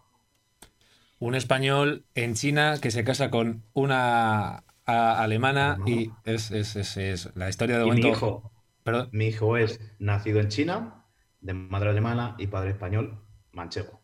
Ahí está, sí señor, sí señor, ya teniendo ahí, hay cantera, hay cantera ahí de, eh, de, Alcázar. Le está pegando con la zurda, ¿eh? No digo nada más. Ojo, ojo, eso te iba a decir, vamos a ver, yo creo, tú eras portero, tú eras, eh, tus inicios han sido porteros y no malo, no malo, las cosas como son, por lo menos las que iban fuera no, no te las metías, que suele decir. Pero... Nos eh, defendíamos, nos defendíamos. Exactamente, tú quedaste como portero eh, desde lo más mm, desde la escuela de fútbol en Alcázar. Tú conoces muy bien lo que es la escuela deportiva también de Alcázar, ¿no? Sabes, has pasado por todos los por todos los sectores y por vamos, has tocado todos los palos, digamos, ¿no? claro, empecé allí. Eh, fue la época en la que estaba Joaquín Caparrós. Eh, bueno, yo me acuerdo de, ver a Joaquín Caparrós en los Trinitarios, que yo, yo estudiaba ahí en los Trinitarios como como alguien que, anda por aquí también. Sí, señor. Trinitario, así es. efectivamente. Y, bueno, pues me acuerdo pues, de, pasar lista y de ir seleccionando gente. Y bueno, pues entrenabas. Eh, en esa época era cuando empezaba la escuela de fútbol a arrancar y bueno, pues muchos de los amigos que tengo ahora mismo de mi círculo, pues empezaron jugando al fútbol también ahí. Eso es algo importante. Y luego, bueno, pues eh, llegas a Juvenil Nacional, eh, ya ahí decidí que, bueno, que hasta ahí había llegado mi, aventura como jugador y decidí sacarme el carnet de entrenador con 19 años. Y bueno, pues eh, empecé también ahí en la escuela de fútbol, empecé de segundo entrenador con Carlos Ortiz, hace ya muchísimo tiempo también de eso, en el cadete regional, por aquella época. También estuve eh, bueno, pues ayudando en unas primeras semanas en el División de Honor, cuando no sé a qué entrenador cesaron, no me acuerdo exactamente ahora mismo, y las primeras semanas pues estuve ayudándolo. Y luego ya me marché a Madrid a, entrenar, empecé en Móstoles y bueno, eh, ya estuve toda la vida ahí en Madrid vinculado y, bueno, pues eh, hasta, la, hasta la fecha que, que, no, que no volamos a, a Estados Unidos. Yo y Diego Muriarte, un preparador físico que, conocí en Pinto y que había estado mucho tiempo en el Real Madrid. Y ya pues aquí, eh, fíjate, por todos los sitios hemos pasado. Ha sido, bueno, eh, intensamente, madre mía, en 20 años prácticamente te has recorrido, has recorrido mundo, se puede decir, pero yo creo que también otra de las mm, partes, incluso que estar en el Atlético de Madrid, en la cantera del Atlético de Madrid, pues también mm. te supuso para ti pues un salto importante, ¿no? ¿Cómo fue, cómo fue aquello? ¿no? Pues conocer mucha gente, sobre todo conocer a mucha gente, eh, conocer cómo hacen las cosas en un club grande, haber estado una temporada y media allí, pues bueno, pues, eh, pues eh, te das cuenta de que todavía en esa época tenía mucho margen de mejora. vas viendo y vas pues, amoldando un poquito o absorbiendo cosas que a ti te gustan, que crees que son importantes para ti, que son importantes para tu futuro. Y bueno, una forma de trabajar, una forma de ver el fútbol. Y bueno, pues eh, eso siempre es importante. Es decir, yo siempre, hay una, hay una frase que dijo Guardiola que es un ladrón de ideas y, lleva razón, lleva razón, porque al final todos los entrenadores cogemos una cosa de aquí, otra, otra cosa de aquí y al final creamos nuestro, nuestra forma de trabajar, nuestro modelo de juego, nuestra forma de ver el fútbol. Eh, ¿Con, ¿Con, cuál te quedas? Quiero decir, ahora mismo bueno, has trabajado con, estás trabajando, bueno, ahora hasta hace muy poco estabas trabajando con Rafa Benítez, ahora, hablaremos de ello, pero ¿con qué entrenador te basas tu filosofía de fútbol? ¿Cuál es la que más te, llama? A mí yo siempre me ha, me ha, gustado mucho Víctor Fernández, pero Víctor Fernández en la época del Celta de Vigo, ese juego dinámico, rápido, eh, ofensivo, eh, quizás es lo que más me más me ha me ha impactado. En el último congreso de la UEFA, que estuve, tuve la oportunidad de estar charlando con él y de comer con él, y la verdad es que fue pues, una gozada. Se acordaba de mí porque en esa época, cuando yo estaba en el Brunete, jugamos allí en Valdebebas, eh, y bueno, él estaba director de cantera, creo recordar. Y bueno, estuvo después del partido muy cariñoso conmigo, felicitándome por el, por el buen partido que habíamos hecho, aunque hubiésemos perdido 2-1, pero bueno, perder contra el Real Madrid 2-1 es, no está nada mal. Y, y bueno, pues eh, a partir de ahí, pues eh, yo le conté mi admiración por él, me gustaba mucho, eh, como, como hablaba, como se, sinceridad, bueno, y la forma de jugar, el sello que ponía. Luego no ha tenido suerte, quizás en otros equipos, eh, pero sí me impactó mucho cómo jugaba el Celta de Vigo, de por allí. fíjate, creo que estaba Makelele, estaban todos estos. Eh, creo que estaba Mostoboy, Carpin. Me gustaba mucho cómo jugaba ese equipo. Y bueno, pues esa es la idea. También me puedo identificar un poquito más con, con el actual seleccionador, con Luis Enrique, que también me, eh, no soy de lo de marear la perdiz todo el rato, con obsesionado con la posesión, pero sí me gusta ser protagonista de, o que mi equipo sea protagonista del juego. Y como decíamos, conocer a Rafa Benítez, uno de los pues de los top, ¿no? De, a nivel mundial. Eh, Rafa Benítez español, que se fue también no hace mucho a, China. ¿Cómo fue conocer a Rafa Benítez? ¿Cómo ha sido este, este tiempo que has estado trabajando con él? Pues, eh, ¿cómo lo conocí, quieres decir, no? O, cómo ha sido la experiencia, o las dos cosas. Ah, las dos cosas, efectivamente. Básicamente las dos cosas, ¿verdad? ¿En qué momento empieza, pues, eh, empieza, la relación? Y bueno, a ver, vente David conmigo que me vas a echar una mano en todo esto. Pues mira, fue todo muy de casualidad, ¿vale? Fue todo muy de casualidad porque, bueno, eh, mi mujer se quedó embarazada, me fui, dejé el puesto de Tianjin, de director deportivo de Tianjin, y me, pasé, me fui a Shanghai a pasar pues eh, los siguientes meses previos al parto, pues con mi mujer, los dos meses anteriores al parto con mi mujer. Y un día, pues eh, me llamó el, el, que llevaba todo el tema de la, de la, de la, de la Federación de Tianjin y me dijo, oye David, por favor, ¿puedes venir un día a dar una charla, una conferencia a entrenadores? Y digo, pues sí, es que voy a traer dos entrenadores y no se atreven con el inglés. Y bueno, no hay ningún problema, yo voy y ya está. Es más, me lo pagué de mi bolsillo, fíjate la amistad que tengo con ese, con Quique, que lo considero mi amigo, y me pagué el, billete de mi bolsillo y me planté allí. Y bueno, pues ahí encontré a, Luis Milla y a, Fernando Giner. Él no los conocía y, y luego, pues bueno, hemos terminado haciendo amistad y muy buena gente y muy bien. Y ese día justamente jugaba Dalian contra Tianjin Teda en Superliga China. Y bueno, Luis Milla conocía y Fernando Giner conocía a, Rafa de su paso por el Valencia y nos dijeron de, pues, cuando terminar el partido, pues bajar al vestuario y saludarlo. Y bueno, pues eh, fue muy curioso, porque yo era, yo soy, yo soy amigo de Stilike y del ayudante de Stilike, eh, que es de Madridejos, por cierto, eh, Antonio Gómez.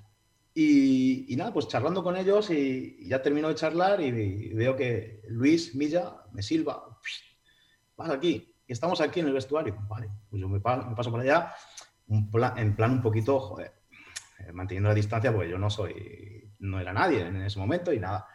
Y claro, todo el mundo hablando con, con Paco de Miguel, con Miquel Antilla, con el staff de Rafa. Y yo un poco apartado eh, y con mi maleta. Recuerdo con mi maleta pequeñita que había pasado, era para pasar el fin de semana allí. Y de repente se abre una puerta y sale Rafa. Y claro, yo me quedo justamente enfrente de mí, porque yo estaba separado justamente se queda así y me dice, ¿y tú quién eres? Claro, yo me quedé y dije, pues mira, soy un entrenador que está aquí, que ha venido con Luis y con Fernando. Y, me, directamente me dijo, ¿y tú, pero tú qué haces aquí?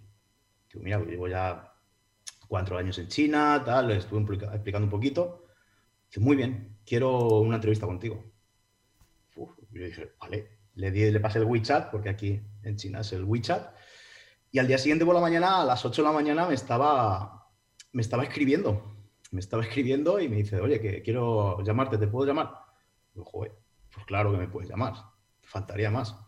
Y nada, pues estuvimos charlando, nos citamos en hotel y ya pues ahí surgió todo. Al día siguiente estuve en el entrenamiento que me invitó y bueno, pues eh, le interesó mi perfil eh, y nada, pues eh, aquí vine al equipo reserva, es el segundo equipo como un filial es como si fuera el Real Madrid Castilla para que la gente lo entienda, o el Atlético de Madrid B. Aquí se le llama reserva, funciona como en Inglaterra. Y nada, pues aquí llevamos ya desde, desde agosto del 2019.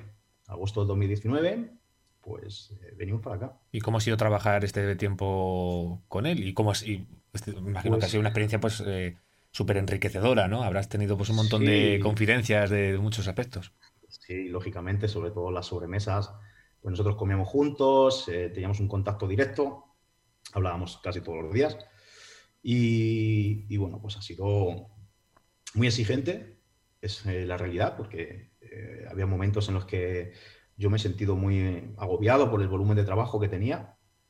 Y bueno, pues no tener tiempo de, ni de llamar a, a mis padres, que he estado muchas veces sin, sin, hablar con ellos allí en Alcázar, pues quizás a lo mejor hasta siete días, porque he terminado de trabajar muy tarde. por ejemplo, el otro día, analizando todo el tema del GPS de los jugadores, de informes, de, bueno, pues eh, terminaba a las doce y media. Bueno, y, tú lo sabes que, te, que me escribiste a las, cuatro de la, a las 4 de la mañana y estaba despierto por aquí. claro. Bueno, que fuera panadero, que te dije yo, digo, bueno, si aquí estamos a, que estamos a punto de cenar y tú estás a las 4 de la mañana ya despierto. Sí, tenía cosas que hacer, tenía cosas que hacer y, nada, dormí un par de horas y por la mañana me levanté por la mañana muy temprano y, me empecé a, mirar toda la información que teníamos eh, y bueno, sobre todo de los jugadores jóvenes que venían de cantera, desde su 19 y bueno, pues más que nada familiarizarme con ellos, eh, bueno, eh, ver un poquito estructuras y, eh, bueno, volúmenes de trabajo, cargas, pues, analizando un poquito todo. Oye, y, para tenerlo lo fue, posible. ¿Cómo fue el, estar con Rafa Benítez? Ahora que estamos aquí en Petit Comité, que no nos está escuchando nadie. Eh, Venga, dispara, dispara. qué, te contaba de su experiencia, yo qué sé, en, el Liverpool, en el propio Real Madrid? ¿Qué, qué que se pueda contar, evidentemente. ¿Qué te, qué te llamó la atención de una anécdota que te, pueda, te pudiera contar él así en, en Petit Comité? Me ha contado muchas, pero bueno, eso tiene que quedar en el secreto de sumario. Ahí lo tienes. Ahí lo tienes para, para seguir tú por lo menos. Para escribir un libro. Para escribir un libro. Eso te iba a decir, efectivamente. Ahí tienes un, pues un tesoro, ¿no? Porque trabajar con ellos y, y beber de esas fuentes y de esa experiencia, pues la verdad que tiene que ser súper enriquecedor. Pues eso, una escuela que sin duda que no tiene, no tiene precio el trabajar con Rafa Benítez. Y ya un poco ahondando en el fútbol, fútbol chino, en este tiempo, ¿cómo está siendo su progresión? ¿Cómo está, ¿Cómo está creciendo exponencialmente? ¿Va despacito? ¿Le hace falta mucho tiempo?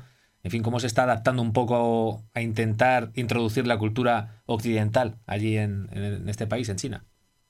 A ver, consideramos todos que el fútbol es un proceso eh, y aquí están en ese proceso, están en un proceso de intentar, eh, pues bueno, y mejorar en, el tema cultural en el fútbol, ¿vale? Porque existen muchas, eh, muchas diferencias, sobre todo en el contexto que tenemos en Europa o la forma de entender que tenemos el fútbol en Europa con la forma de entender que tienen aquí en, en China. Eh, tiempo, sí, necesitan tiempo, necesitan tiempo y, bueno, eh, quieren recortar ese tiempo, eh, quieren saltar o acelerar algunos pasos, algunos procesos y bueno, en ello están, en ello están. Nosotros estamos aquí para, para eso. Nosotros, lógicamente, aquí en Dalian contamos con, con, con Wanda y todo el proyecto Wanda que ha, que ha habido en España. Y bueno, han venido, para que te hagas una idea, mi equipo, el, creo que era el 62%, bueno, el 60% de, de, los jugadores eh, pueden hablar eh, castellano. Y, bueno, pues eh, es interesante porque vienen con la cultura de España, con algunos, algunos defectos de España, como la personalidad, muchos de ellos. pero bueno, ya te digo que aquí están acelerando en el tema de intentar los procesos acortarlos lo máximo posible. Sí. Y cómo es eh, entrenar, porque tiene que ser eh, complicado comunicar o transmitir a, un vestuario, a los entrenamientos, eh, cómo te manejas en ese sentido, cómo conectas con los jugadores, cómo le echas la bronca, le echas bronca en chino, en inglés, en español, rezas en arameo, ¿cómo lo haces? pues las hago en, en, inglés, ¿vale? Salvo cuando tengo que dirigirme a un jugador que pueda hablar español. Entonces, bueno, pues le hablo directamente en español a él. Y luego, pues eh, cuando tengo que hablar eh, a nivel general y transmitir algunas órdenes, me animo con el chino. Me animo con el chino y bueno, ellos lo agradecen también. Eh, sé decir cosas básicas en fútbol, sobre todo el lenguaje de fútbol. chuancho, que es pasa el balón, la cae, es, eh, nos desmarcamos, abrimos, eh, cosas así. Claro, porque vamos, es vital, ¿no? El, conectar con, con, el vestuario. Eh, hay veces que tiene que echar la bronca. Ahí mm. La bronca es en inglés, ya te lo digo yo. La bronca, es en inglés. con el carácter que yo tengo es en inglés. Es el fuck off y o cómo, cómo, cómo, cómo, cómo te, bueno, procuro ser, más, procuro ser, educado, procuro ser educado. Sí, porque una, cosa que me llamó la atención, o no sé dónde lo escuché exactamente, que, en fin, que para eso la cultura china, en el, bueno, en la cultura china, en el deporte inculcada, pues que les cuesta, no son tan expresivos se ve aquí en España cuando hablas con cualquier chino, no son tan expresivos, no son, mm. tan efusivos como podemos ser aquí jugando al fútbol. No hay una celebración, no hay. Eh, en fin, no hay, una, no hay de ese temperamento que podemos tener aquí más, eh, más en Europa. ¿Cómo mm. tú, que eres de la cultura, evidentemente, del temperamento, de la cultura española, se intenta transmitir o se intenta inculcar ese, esos, esas formas o se respeta y se queda ahí conforme son ellos? A ver, yo te puedo comentar. Eh, de la experiencia de vida, es decir, no tiene nada que ver la experiencia que tuve en, en Doha University eh, con, la que, con la que estoy viviendo yo aquí. También es verdad por, por, eh, por, la, por dónde vienen los jugadores, ¿vale? Aquí sí tienen ese carácter un poco español de celebrar, de picaresca, de intentar engañarte, de... Esa sí, sí lo tienen porque lo han traído de España. Pero, por ejemplo, en Doha University a los jugadores les costaba mucho, metían un gol y parecía que se habían asustado. Y dice, oh, mira lo que he hecho. Eh, Claro, eh, es muy distinto, es muy distinto de un sitio a otro, puede cambiar mucho las cosas. Pero si lleva razón, si lleva razón, el tema de, sentir el fútbol, ellos lo sienten de otra forma distinta, a su manera, pero la sienten de una forma distinta. Hay gente más pasional eh, y gente que es más, más correcta, más eh, sin expresar mucho las emociones. Entonces, bueno, aquí yo tengo la suerte de que estamos imprimiendo un buen eh, carácter al equipo. De hecho, estamos consiguiendo resultados. El, año pasado subimos del equipo reserva jugadores de, 20, 21 años, un total de 5, y este año han empezado pretemporada otros 5. Es decir, el equipo se está rejuveneciendo y, bueno, y están confiando mucho en, el trabajo que estamos haciendo nosotros aquí abajo en, en el filial. Y eso de agradecer. Y bueno, muchos de ellos en el primer equipo también hablan, hablan castellano y sin problemas también. Entonces, bueno, pues eh, ya te digo, es una son dependiendo dónde estés, eh, puede cambiar el carácter o no de un chino. Y ahora mismo el fútbol chino eh, está en capacidad de exportar jugadores a Europa, o todavía hay un proceso todavía que es hay una distancia importante por, por cubrir. Hay una distancia importante, no, no hay que engañarse. Es decir, ahora firmó un central en el Salque 04, en Alemania, central chino, joven, de creo que era 20, 21 años, eh, procedente del Beijing One. Y bueno, pues es un proceso, es un proceso. La gente joven sí viene con una mente más abierta, de fútbol, con una mente más abierta, con una capacidad de sacrificio, con unos eh, valores de fútbol más acentuados que los anteriores. Tú piensas que la media de edad aquí en un jugador chino, 20 años es para nada. Es decir, 20 años no, ni se le da opciones, no tienen oportunidad ninguna en primera división, a no ser que sea muy, muy bueno y alguien te la dé. Y sin embargo, en 20 años en España ya le estamos exigiendo, como por ejemplo Vinicio, que meta goles de chilena, de que se vaya de 20. Entonces, eh, pues tú fíjate, la distancia está ahí.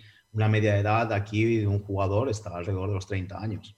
Es decir, son equipos muy veteranos, eh, pues, que juegan a, a distinta a distinta velocidad, eh, distintos conceptos. La gente joven, ya te digo, tiene otros, otras ideas, está muy influenciado por el fútbol español, también por el fútbol inglés, y eso pues eh, hace enriquecer un poquito más a, al fútbol chino en general, lógicamente. Eso te iba, esto te iba a comentar. Eh, ¿Allí es la bipolaridad que existe en España, existe también en China? ¿O qué, fútbol influye más? ¿El, inglés, la Bundesliga, la italiana, la española? ¿Un poco de todo? Eh, es la rivalidad, ¿Hay rivalidad Madrid-Barça? ¿Se ponen las camisetas? ¿Son así también? ¿O cómo, cómo se vive esto? Sí, sí, sí. Yo que, como, como sabes, mi centro de, mi centro de vivir, mi casa, está en Shanghai. Eh, bueno, y ahí en Shanghai se reúnen las peñas para ver los Madrid-Barça y se reúnen a, altas horas de, por el cambio horario, se reúnen en a altas horas de, la madrugada para, ver los partidos de los clásicos. Y tienen, eh, bueno, tienen rivalidad, se sueltan algunas pullitas y bueno, pues eh, sí, sí, no es lo mismo que en España, lógicamente, porque si tú eres del Madrid o del Barça, al día siguiente si has perdido, pues eh, siempre tienes que aguantar la broma de, tu amigo o, los, memes estos que aparecen también en Internet. Aquí es otra cosa, más hacen broma, se ríen, pero quizás con un poquito de... muy recatados, podemos decir. Muy, muy light. y, y ahora mismo, ¿hasta dónde el del Dalian Pro, equiparándolo para no iniciados, o cómo se puede... Que, ¿Con qué estructura deportiva se puede comparar Dalian Pro eh, con un club europeo? Eh, ¿Está a nivel de primera división? Porque he visto las instalaciones son brutales. Sí, en cuanto a instalaciones, eh, está basado, o han cogido muchas cosas de Valdebebas. Tenemos, creo que son 23 campos de fútbol, dos indoor, que que los utilizamos por la mañana porque hace un frío ahora mismo aquí en el norte de China, pues eh, me parece que esta mañana estábamos a menos 4 grados y entrenamos en los indoors, eh, primer equipo en, en, un campo y el reserva entrenamos en el otro a la misma hora, pues si el primer equipo necesitara cualquier jugador, pues no tiene nada más que coger, cruzar una puerta ya estamos ahí. Los indoors tienen calefacción, bueno, pues una auténtica pasada. Es una auténtica pasada de instalaciones. Y, y bueno, pues ahí cinco edificios, eh, está el de academia, está otro, no hay dos de academia, perdona, eh, está el de empleados, está el equipo del equipo reserva, que es el nuestro, y luego está el del primer equipo. y bueno, pues eh, en instalaciones, por ejemplo, te cuento el primer, el primer equipo, bueno, nosotros voy a hablar más por el equipo reserva. En el equipo reserva tenemos tres campos de césped natural más uno de porteros a elegir, ¿vale? Entonces, bueno, nosotros lo que, lo que tenemos planificado es utilizar una semana cada campo para ayudar al club a mantener eh, en buen estado el campo. Y bueno, en las sesiones, ahora hemos metido en la hoja de sesión, hemos tenido que incluir un apartado donde tenemos que hacer la distribución de los ejercicios para ir cuidando y no repetir el mismo ejercicio en, la misma zona del campo. Entonces, bueno, pues eh, tenemos zona de aguas, tenemos, creo que son, he contado, creo que son cuatro gimnasios, eh, solo para el equipo reserva, eh, aparte de parking, bueno, muchas facilidades que, lógicamente es un lujo. Es un lujo. La ciudad deportiva que hay aquí es, pues, se puede equiparar a Valdebebas o, bueno, yo creo que igual hasta, hasta podría superarla. Aquí van sin miedo, efectivamente. Si hemos visto los disparates que se hacen, miedo. que se hacen allí, van, van, sin miedo y tardan muy poco en montarte una ciudad deportiva al mejor nivel del mundo, sin lugar a dudas. Oye, ¿hay mucha parroquia española por allí? Tú piensas que eh, cuando yo llegué aquí ya estaban construyéndola en el 2019 y el año pasado ya estábamos aquí. Es decir, el año pasado, en, en, en agosto, en agosto ya estábamos eh, instalados aquí en la ciudad deportiva. Sí, cuando se pone, cuando se pone, se pone. Hemos visto con el caso del hospital, por circunstancias urgentes, pues eh, cuando se lo proponen, se lo proponen. Eso es, eso es así. Te decía que es allí en, allí en China te has encontrado, o allí donde estás ahora, hay mucha parroquia española. ¿Trabajas con mucha...? No. A ver, hay entrenadores españoles, pero tampoco tengo mucho contacto con ellos porque nosotros estamos en área profesional, ellos están en área de academia entonces, bueno, pues eh, por horario, porque luego aparte aquí el fútbol chino es, muy, es un fútbol muy que mantiene mucho las distancias entre lo profesional y la academia. Entonces, eh, no coincido con, con ellos eh, nunca. El otro día sí coincidí con la gente del proyecto Wanda. estuvieron tres entrenadores que venían del Atlético de Madrid. Estuve charlando con ellos antes de empezar el entrenamiento. Pero bueno, luego también no pueden quedarse, porque los entrenamientos son solo a puerta cerrada. Entonces, eh, ya te digo, aquí está muy escalonado el tema de, fútbol profesional y fútbol de academia, entonces no tenemos apenas contacto con, ellos, o por lo menos nosotros y el primer equipo no tenemos mucho contacto. Lógicamente sabemos que están aquí, sabemos quiénes son, eh, qué es lo que hacen, pero eh, tampoco tenemos un trato diario. Y no te has. Vamos, no, te pregunto, porque siempre que te lleva alguien a algún sitio, aunque te vayas al, fin del mundo, siempre te encuentras a alguien de Alcázar o de Tomelloso. No te has encontrado allí a nadie de acá. Hombre, ¿qué haces tú por aquí? ¿Nos vemos? ¿Cuánto tiempo? ¿Cómo va la vida?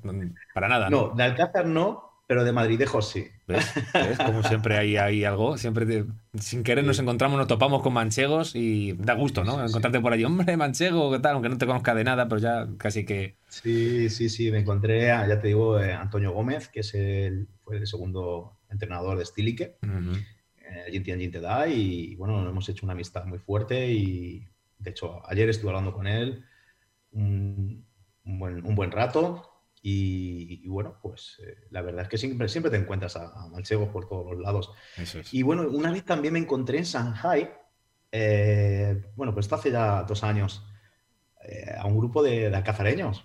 ¿Ves? Sí, ¿Ves? sí, a- dos amigas alcazareñas, sí, sí, sí. Sabía yo que al final tirando del hilo. Contactaron conmigo, contactaron conmigo y estuvimos pasando, les llevé a, a bibliotecas y enseñarles un poquito eh, iglesias y todo eso. Claro, claro, la zona monumental de Shanghái, la zona más. Lo más... típico de Shanghai, ¿no? Lo típico, lo típico, efectivamente. Porque lo típico, no echas de menos lo típico también de Alcázar. No te, no te llevaron gachas cuando No. lo vistes, no te llevaron un trozo de jamón. Lo Porque que vamos a ver, yo te digo una cosa, yo creo que no sé, no sé cómo eh, fue tu adaptación, me imagino que tuvo que ser también complicada, pero ¿qué es lo que más te costó eh, hasta que más o menos te asentaste? ¿Qué fue lo más difícil para ti acostumbrarte? La comida. ¿Ves? La comida del primer año, mucho. te voy a contar una anécdota, de hecho, bueno, hay fotos por ahí mías. El primer mes que estuve en Nanjing, eh, yo perdí 12 kilos. Eh, primero porque eh, no sabía muy bien, no, no había mucha gente que hablara inglés en Nanjing. También te digo una cosa, segundo- habrá mucha gente, habrá mucha gente que se quiera ir a China también para perder esos 12 kilos, ¿eh? Ahora después de Navidad. Bueno, dile, dile el truco, vente a China y te pierdes los 12 kilos. pues, pues ya sabe. Ahora es complicado entrar, ¿eh? Ahora es complicado Sí, entrar. ya lo creo, el- ya lo creo. por el tema que, que hay, ahora es complicado entrar. Pero sí, sí, eso como anécdota, sí, sí. sí. Además, me acuerdo que mi madre me decía, me decía, hermoso, que mira qué cara se te ha quedado, está chupado. Y yo, bueno, pues ya recuperaremos, no te preocupes. Ya cuando vuelva al Alcázar ya me, me cuidarás. Claro, ya. Y sí, sí, la- lo que más hecho de menos de allí es la comida, lógicamente. Es decir, el otro día mi madre me llamó, nada, para tu padre y para mí estamos haciendo unas gachas con tocinillo y, y- y morcilla. Madre mía. Y le dije, pues mándame un tupper. Claro, claro, claro. A ver cómo te hace llegar aquello, madre mía. A ver cómo llegan. Claro. No, es eh, lógicamente la comida se echa mucho de menos. A ver, yo no como mal aquí, aquí se come bien. eh, si tengo que ir a un restaurante, no hay ningún problema. Pero lógicamente la comida de, de casa No tiene nada, nada que ver, porque tú cada echa mucho de menos, lógicamente. Claro. Es, eh, vas allí. Es más, mi mujer, eh, mi mujer Susana es eh, muy fan de, de la comida española y, Tiene criterio. Y bueno, pues- Susana tiene criterio, efectivamente. Y claro, bueno, aún así en Shanghai hemos encontrado un sitio donde, donde compramos jamón. Ojo. De jamón ibérico. Sí. Hemos encontrado un sitio eh, de jamón ibérico y cuando digo jamón ibérico es eh, jamón ibérico, porque muchas veces te lo venden aquí como jamón ibérico de España y, Y es un, un lomo de buey. Bueno, no está malo tampoco, pero es cualquier cosa. igual lo abres y está dulce. Aquí Claro. la comida, ya sabes, la, la- la carne está dulce. Eh, Claro. Cosas que... Y es, salchichas. Es, dulces y cosas muy, muy extrañas. es caro. ¿Qué precio tiene ahí el jamón? Es, eh, no sé si será un producto Este, delicatessen. lo- nosotros lo donde lo compramos, eh, me parece que está, está caro, está caro. Está caro, eh, parece que eran 120 yuanes, que vienen siendo como unos 12, 13 euros el paquete Ujú, de lonchas. claro. Sí. Y evidentemente un Yo creo que producto está que un poquito más caro que allí. ¿Y vino de la Mancha? Ahora que tengo yo aquí una carpetilla de el origen del vino. Origen del vino, sí. Sí, ah, te encuentras allí, también te queda mucho gusto no ver productos de tu tierra. Aunque estás- Eh, me consta que la de la denominación de, Mancha, origen La. Mancha están trabajando mucho para importar y exportar vino allí a, a China y esta es uno de sus objetivos porque el, el- el- el público chino y el cliente chino es muy sabedor y ama mucho los productos españoles, sobre todo el vino. Pero tú te has encontrado de, de productos Sí, manchegos. sí. Me he encontrado eh, vino de, de Iniesta eh, en un local que hay en Shanghai, que se llama Tres Perros, que es donde van, vamos, los españoles, un, un local de tapeo. Y la comida es muy parecida, no es igual, lógicamente, que la comida de España, pero eh, está muy lograda. Eh, y bueno, pues eh, sí encontré el otro día vino de, Iniesta. Sí, señor. Sí, y ahí, Lo vi ahí y dije, ah, pues mira, ponme un, poquito de vino de Iniesta, hombre. Pues solamente por, por probarlo. Claro, claro, efectivamente, es una cosa que tiene que dar mucho gusto cuando te vas por ahí más, cuando llevas tiempo, porque también imagino que el, periodo de, de, estar ahí, de irte, como decíamos, de una mano delante y otra detrás, pues hay un tiempo que de adaptación pues importante y encontrarte con, con productos manchegos tiene que ayudar mucho a, a, un poquito sobrellevarlo, a recordarte, porque tú cada, cada cuánto tiempo vienes aquí a España, pues cada X tiempo, imagino que aprovecharás para hacer acopio también de de material, ¿no? Para llevarte, o, puedes pasar, puedes pasar por las aduanas con, comida o cómo está el asunto. Eh, depende si te pillan o no te pillan. Si te pillan te lo confiscan, lógicamente. Pero sí, entre, entre las ropas sí, sí suelo meter pues, algún sobre, algún sobre de, jamón, alguna caña de, jamón, eh, de lomo, perdona. Claro. Y sí, sí, sí un trozo te lo, te lo, comerás a, a cuentagotas, ¿no? Hay un poquito como, claro, lo meto entre la ropa y bueno, pues a, rezar que no me abran la maleta para investigarme, pero ya sabes que aquí en China las, las normas eh, y las, sí, las normas y las investigaciones y todo pues se lleva muy a rajatabla. Eh, es un, quizás eh, es uno de los países más seguros del mundo en ese aspecto y muchos otros. Tiene sus cosas buenas, sus cosas malas, lógicamente, como todos pero sí, sí, eh, siempre suelo echar cositas, una botellita pequeña de aceite de oliva. Eh, bueno, pues por la mañana es una tostada con, aceite de oliva, pues te da la vida un poquito. Claro, claro, claro. Son pequeños placeres que tenemos, eh, que, para nosotros ahí en España es algo normal, pero para los que estamos fuera, lógicamente, son cosas que se aprecian mucho. Sí, sí. Lógicamente, ahí tienes ahí. ¿Y cómo está el tema de, del coronavirus, de dichoso, allí en el, en el, en el país del origen? Eh, en fin, ¿cómo está ahora allí el, asunto? ¿Cómo, cómo, se está, ¿Cómo lo estáis viviendo vosotros? A ver, eh, las noticias son las que, las que podemos leer, lógicamente, no sabemos exactamente si es verdad, mentira. Eh, por ejemplo, hoy he estado leyendo que todo el mes de, de enero se había, se había totalizado, se, había se había contabilizado un total de 2.000 2.067 casos en toda China. Claro, estamos hablando de 1.400 millones de personas, solo 2.000, pero es que, claro, eh, te puede, puede ser que sea verdad, puede ser que sea mentira, no, lo vas a saber a, ciencia cierta, lógicamente, pues si en España no lo saben, ni ellos, pues imagínate aquí en China que es, es otra historia. Efectivamente. Pero sí te puedo decir que, que aquí se lo toman muy en serio. Es decir, yo ya sabes que yo vivo en Shanghai. Eh, bueno, mi mujer y mi hijo viven en Shanghai, yo vivo aquí en, Dalian, eh, y, ahora viene Año Nuevo Chino, quiero volar, y todavía estoy a expensas porque han detectado 16 casos en Shanghai, en la zona cerca del aeropuerto, yo vivo en la otra zona distinta, está Pudong y Puxi, y yo vivo en la zona de Puxi. Entonces, eh, ya te digo, eh, me están, estoy esperando a comprar el billete de avión para que me dé la, la autorización el club y lógicamente, porque aquí funcionamos por códigos verdes, entonces puedes volar, si en el aeropuerto enseñas el código verde y estás autorizado. Si no tienes el código verde en tu, en tu móvil, porque aquí funcionamos con WeChat y con Alipay. El código verde que digamos que, que, estás limpio, que estás que has pasado todos los test y que, que tienes o sea, que no tienes que hacerte continuamente, o cómo, cómo os hacéis test continuamente, diariamente. Sí, sí, sí, cada semana nos hacemos uno. Cada semana que son PCRs, imagino. Por la boca, ¿eh? Por, la, boca. sí, que están cambiando el sistema ahora, por lo visto, que hay que cambiar. Ahora está la cosa complicada.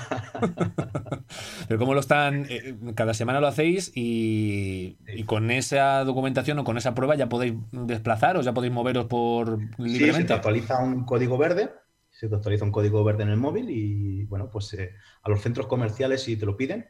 El centro comercial tienes que llevar tu máscara, y tu código verde, pues la calle tú vas normal, es decir, tanto en Shanghai como en, en, Dalian, yo voy normal, voy sin máscara y nada. En los taxis también nos lo ponemos. Eh, más que nada por precaución, porque ya sabes que, bueno, no sé, allí en España nos ha llegado noticia que ahora todos los taxistas tienen que pasar unos controles y tener una, autorización del gobierno para, no tener una, para que no sea una fuente de contagio.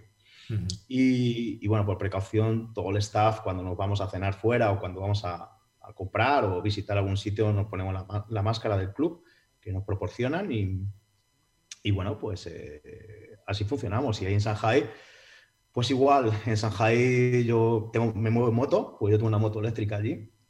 Y, bueno, pues a los centros comerciales y restaurantes vas con la máscara, luego lógicamente en los restaurantes te la quitas porque ya está todo el, todo el personal con máscara y enseñas tu, código verde. te iba a decir porque pues te autorizan a, quedarte ahí. Porque allí no hay restricciones ni cierre de negocios, no hay toques de queda. sí, a ver, cuando te voy a contar una anécdota que pasó, por ejemplo, en Shanghai, eh, hace cosa de dos semanas, fue cosa de dos semanas, hubo un brote, que llaman ellos, de, me parece que fueron ocho o diez casos, eh, y cogieron y, cerraron dos distritos. Dos distritos cerraron en Shanghai. Y cuando, cuando hablamos de distritos, hablamos casi, en este caso era un distrito de cuatro millones de personas, Hampu, y el otro me parece que eran eh, dos y medio, así. Estamos hablando de que bloquearon a 6 millones, a millones de personas, por, me parece que llegaron a, contabilizar 8 o 10 casos. entonces, claro, ellos se curan. Las, aquí eh, cuando tienen que tomarse algo en serio, lo hacen a lo bestia. A lo bestia, sí. Lógicamente, esto de doblar la curva y todas estas cosas que yo he leído y que veo a través de distinta prensa y tal, esto se riende la curva. Mira, si tú tienes que quedar, si te tienen que quedar 4 millones de personas en casa hasta que no se terminen los 4 millones de personas de test, que se hagan un test y digan este sí, este no, eh, se queda todo el mundo en casa.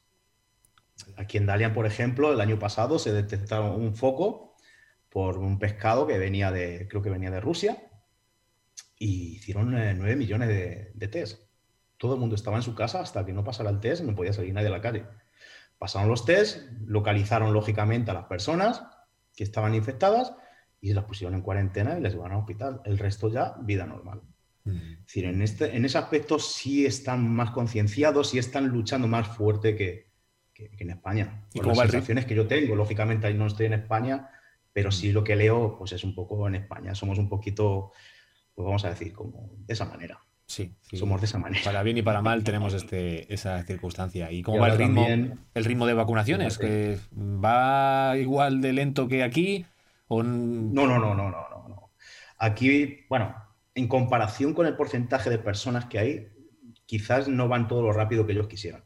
Pero ayer, eh, lógicamente, yo estoy en, WeChat, eh, tiene suscripciones, y ayer salió justamente una noticia que desde ayer hasta Año Nuevo Chino, es decir, eh, hasta el día 10 de febrero, que es cuando empieza Año Nuevo Chino, querían llegar a 50 millones de vacunados y superarlos. Eh, lógicamente 50 millones más, los, más otros tantos que llevan, pues lógicamente hasta 1.400, pues quizás el ritmo no es el de elevado que... Pero ellos están convencidos de que a final de año toda China va a estar vacunada. De hecho, aquí hemos oído en el club que, que pronto nos, nos tocará a nosotros también. vacunarnos. Y es, eh, decía Pablo Fuente la semana pasada, que por ejemplo en Estados Unidos pues había los estímulos check que decía que se había estimulado la economía sin preguntar a nadie 2.000 dólares a cada ciudadano para, para, pues efectivamente, para intentar impulsar un poco la economía. Eh, y mm, pues centros comerciales o recintos grandes pues, para vacunar masivamente a gente. Eso también se está haciendo en China. ¿Se hace de, se opera igual? ¿Se está operando igual? Quizás eh, lo llevan más en secreto. No es tan vistoso. Yo, por ejemplo, antes de venir a, empezar pretemporada aquí a, Dalian, eh, tuve que ir al hospital a pasar una PCR, eh, que al cambio son, ah, fueron 50 yuanes. Fíjate, 50 yuanes que no llegan ni a 10 euros la PCR, ¿vale? Y, en el hospital sí había. Lo que pasa es que no le dan. Es decir, es como lo tienen más. Eh, no tan a la luz. Sí, no, es tanta publicidad, sino que lo llevan, pues yo creo como se debe de llevar, también te digo. con cosas que son serias y hay que tratarlas como tal, no hay que darle por publicidad. me acuerdo que, había, había tres casetas y entonces una fila y la gente iba pasando, pues eso, pues pam, pam, pam, pam, pam, pam, con una, con una pegatina que le ponían, su tarjeta, iban, iban pasando. Pero lógicamente no había ni cámaras, eh, ni...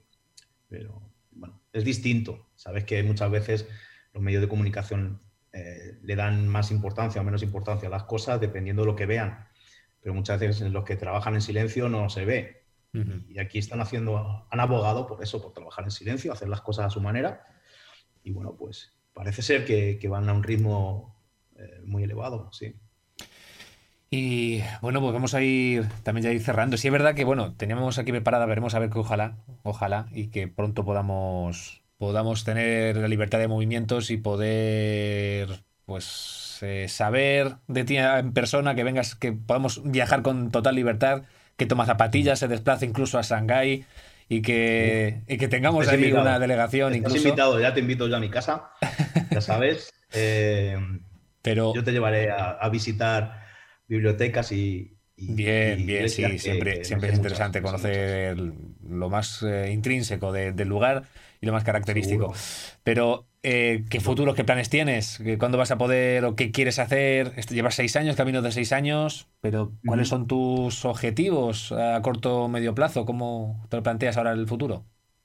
Uh, el futuro, yo tengo contrato hasta el 31 de diciembre aquí y, bueno, pues me han salido varias opciones de varios países, pero lógicamente no, no, no estoy, mi mujer ahora ha cambiado de trabajo también, es directora directora de una multinacional, directora de toda Asia de una multinacional y, bueno, pues no podemos cambiarnos, lógicamente. Eh, a día de hoy, los próximos tres años, eh, lo voy a pasar aquí. Ya estoy mentalizado y de, los próximos tres años seguir aquí. Y después, pues bueno, buscaremos opciones para volver a Europa. Pues mi mujer ya lleva aquí, este es el 15, 15 eh, años lleva aquí ya, este es el 15. 15 años en mi, mi mujer habla, habla chino perfecto, así que eh, sí, la idea es, volver. volver, eh, lógicamente, quizás no en, no en España, pero sí volver a Europa. Eh, lógicamente, mi mujer quiere instalarse en, en, Alemania y, y, bueno, pues allí también hemos hecho las inversiones que teníamos que hacer. Y, y bueno, pues eh, lógicamente, seguramente en un futuro, no sé en cuánto, pero eh, sí, me veo, sí me veo en Europa viviendo y, más en, a día de hoy pinta que, pinta que en Alemania, pinta que en Alemania. Alemania, eh, buen lugar. Bueno, lógicamente, también. estando allí en Europa, en dos horas estás en, Alcázar o dos horas y media estás en Alcázar. Total, está más a mano. Ya estando en Europa es como si estuvieras en la provincia, ¿no? Estás que te puedes ir a Arenales de San Para mí sí. De Arenales a Múnich. Para mí sí. Yo cojo los fines de semana, cuando tengo días libres, cojo el avión para Shanghai, son dos horas. Así que mm. yo me hago esa idea en eh, Frankfurt, eh, Madrid, son dos horas, dos horas y pico, y bueno, pues más otra más, ya estoy en Alcázar. Eso ahí. Pero sí, sí, te digo que Alcázar yo quiero, quiero volver, porque ya va a ser un año sin estar por allí, sin ver a mis amigos, sin ver a mis padres. Eh, a mi hermano Carlos, que hace también mucho tiempo que no lo veo y nada más que por, por teléfono y bueno, pues eh, hace falta las navidades las hemos pasado aquí solas, ellos también, claro. Por esta situación y bueno, pues eh, quizás para los que estamos fuera es más duro, es más, claro. o por lo menos para mí ha sido más duro que, yo creo que han sido las vacaciones, las navidades más duras que he vivido porque ahí en Shanghai hemos estado mi mujer, eh, mi hijo y yo y poco más, y, haciendo videollamadas, tomando las uvas por diferencia horaria cuando estaba en España y resulta que ya las habíamos tomado aquí. Y bueno, pues yo soy más de, toda la vida, de estar eh, en Alcázar, tomando las uvas en Alcázar, y luego pues eso, pues ir de fiesta. De la previa de Nochevieja, la previa y, la, y, la, y, Noche Nueva. Una visita a Javi. Claro, claro, efectivamente, efectivamente. Una visita a Javi, que le mandamos un saludo desde aquí, que me prometió venir a visitar a Shanghai y no, no hemos tenido esa suerte.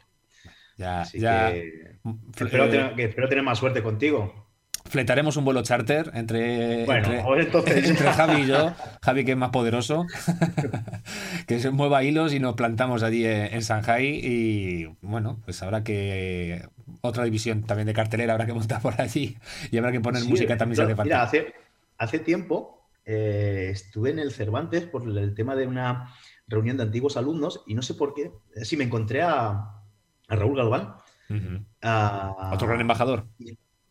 Sí. Me dijo, oye, para ver si me invitas un día, me cojo la guitarra y nos vamos ahí a tocar algo. Digo, tengo el sitio perfecto. Digo, tengo el sitio perfecto. Digo, vamos. Digo, hace falta que vengas. Invitado también está. Así Pues, que. pues nos vamos, fíjate. vamos, vamos fletando ya el autobús. El autobús, no, el autobús un poquito largo, si vais en quizás. autobús, un poco pesado. avisarme, avisarme si eso.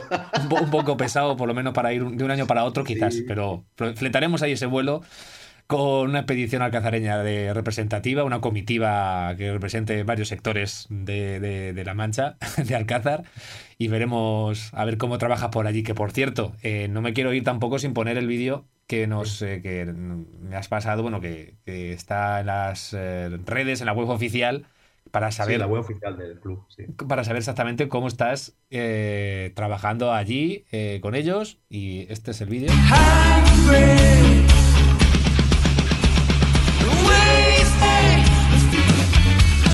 La, la música es también es buena, ¿eh? Es un Sí, hit. he visto que musicón, ¿eh? Sí, sí, sí. Pero bueno, ahí, ahí vemos el, lo, lo que es lugar de entrenamiento. ¿Ese es habitual donde estás tra- eh, trabajando Sí, normalmente? Ese es el estadio, uno de los estadios eh, del estadio indoor que tenemos. Ese es el del, del equipo reserva y el de, bueno, pues imaginaros ahí está el del lado izquierdo, pues en el lado derecho estaba entrenando al mismo tiempo el primer equipo. Sí. Y ahí, ¿tu plan de entrenamiento todos los días? ¿O tres días a la semana? ¿Cuatro? ¿Cómo? No, ahora mismo estamos entrenando cinco. Estamos entrenando cinco por semana.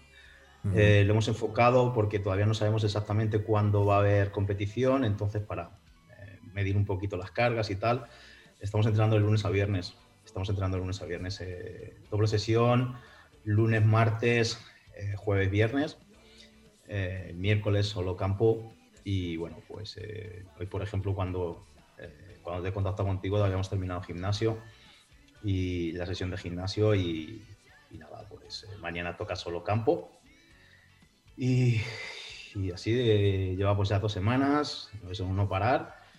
Estamos entrenando con 33 jugadores, más cuatro que están con la selección.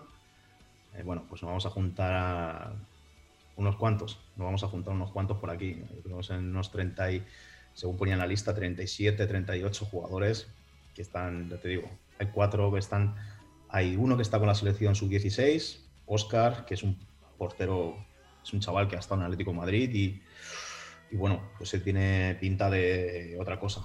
Oye, Ese por chaval, cierto. eh, tiene pinta de otra cosa. Por cierto, una curiosidad que me contabas sobre récord el otro día y que quiero ahondar un poco en esto. Eh, me comentaste que cuando estabas eh, en el Atlético de Madrid, eh, trabajando ahí en, la, en la cantera, te fijaste o os interesasteis por un joven pipiolo de Alcázar de San Juan llamado Álvaro Martínez y que ¿Ah, sí? curiosamente ahora está entrenando al, al Sporting de. Alcázar. Alcázar, sí, cuéntanos, verdad. cuéntanos ahí, ¿cómo, cómo, ¿qué pasó ahí? ¿Qué ocurrió? Pues me llamó me llamó Tomás López, Sito. Eh, en esa época estaba él de, de jefe de, de ojeadores del Atlético de Madrid y me dice, oye, este chaval, ¿quién es? y tal. Y al principio no lo sabía, digo, digo, me suena mucho el nombre. Y claro, ya pues me lo dijo mi padre. Dice, ah, su padre es policía local. Digo, joder, ya sé quién es. Digo, ya. Y estuvieron, estuvimos, estuvieron viéndolo, pues, quiero recordar que tres, cuatro partidos. Tres, eh, tres, cuatro partidos a él y a Bengozar también, a un delantero que había. Alberto, Eh, Alberto Bengozar también lo estuvieron viendo. De hecho, vinieron aquí a verlo tres partidos. Y había otro chaval, ¿quién más? Eh, ¿Quién más? ¿Quién más? ¿Quién más? Eh, había, había otro chaval delantero, no me acuerdo ahora mismo su nombre, y estuvieron viéndolo. Nacho. No, sí. Nacho sí estuvo, Nacho llegó a estar. No, Nacho. No, no, no, Nacho no. No, no, no. de- No recuerdo ahora chaval, se me ha olvidado el nombre y, conozco a la familia. Me van a matar. Luego, lo- luego Me lo van a apuntamos. Luego lo apuntamos, luego lo apuntamos. Pero sí, es el. Antes había un, Sí, sí. co- un convenio, no si no recuerdo mal, la Escuela de Fútbol con el Atlético de Sí. Madrid, ¿no? Había un convenio Sí, sí, para, para, pues eso, dar salida a jugadores que tengan más proyección, pues eh, darle un poquito más difusión y más, eh, en fin. eh, eso se perdió, Sí, sí. desgraciadamente. No sé si se perdería. Yo cuando yo estaba allí, sí, sí estaba en vigor. Sí estaba en vigor. Sí. Estaba, estaba en funcionamiento. no lo sé si seguirá o no, pues, bueno, con todos los cambios que ha habido, con la nueva situación que tenemos, no sé cómo está la situación. Y lógicamente ya perdí, perdí, perdí muchas cosas de contacto de allí, de, información que antes tenías, y no sé, pero yo cuando en mi época sí estaba, sí estaba en vigor el, el, contrato. El, contrato. ¿Sigue la actualidad de Alcázar? ¿Estás ahí un poco al día de los deporte local? ¿Te da tiempo material para estar un poco pues, seguirlo? Eh, sinceramente, eh, yo te voy a decir la verdad, sabes que yo soy muy honesto, muy, muy de Alcázar, y lo único que hago es descargarme los podcasts de, de Toma Zapatilla. Tienes criterio, David, tienes criterio. No, no, no es, no, no, no es, hacer la pelota, ya sabes que no hago la pelota y yo siempre llamo las cosas por su nombre, pero sí es verdad, eh, me los descargo y me entero de todo. Ahora sí que me entero de todo por ejemplo, no sabía que el hijo de mi vecino Mai, que vive en Ciudad Jardín, Exacto. Eh, pues es un fenómeno el ping-pong. Sí, sí, sí. Bueno, pues, eh, sí, sí, son cosas que me, que me, estoy enterando ahora gracias a, a, ti, a la labor que haces, porque ya te digo, el derby de, el derby de fútbol femenino también.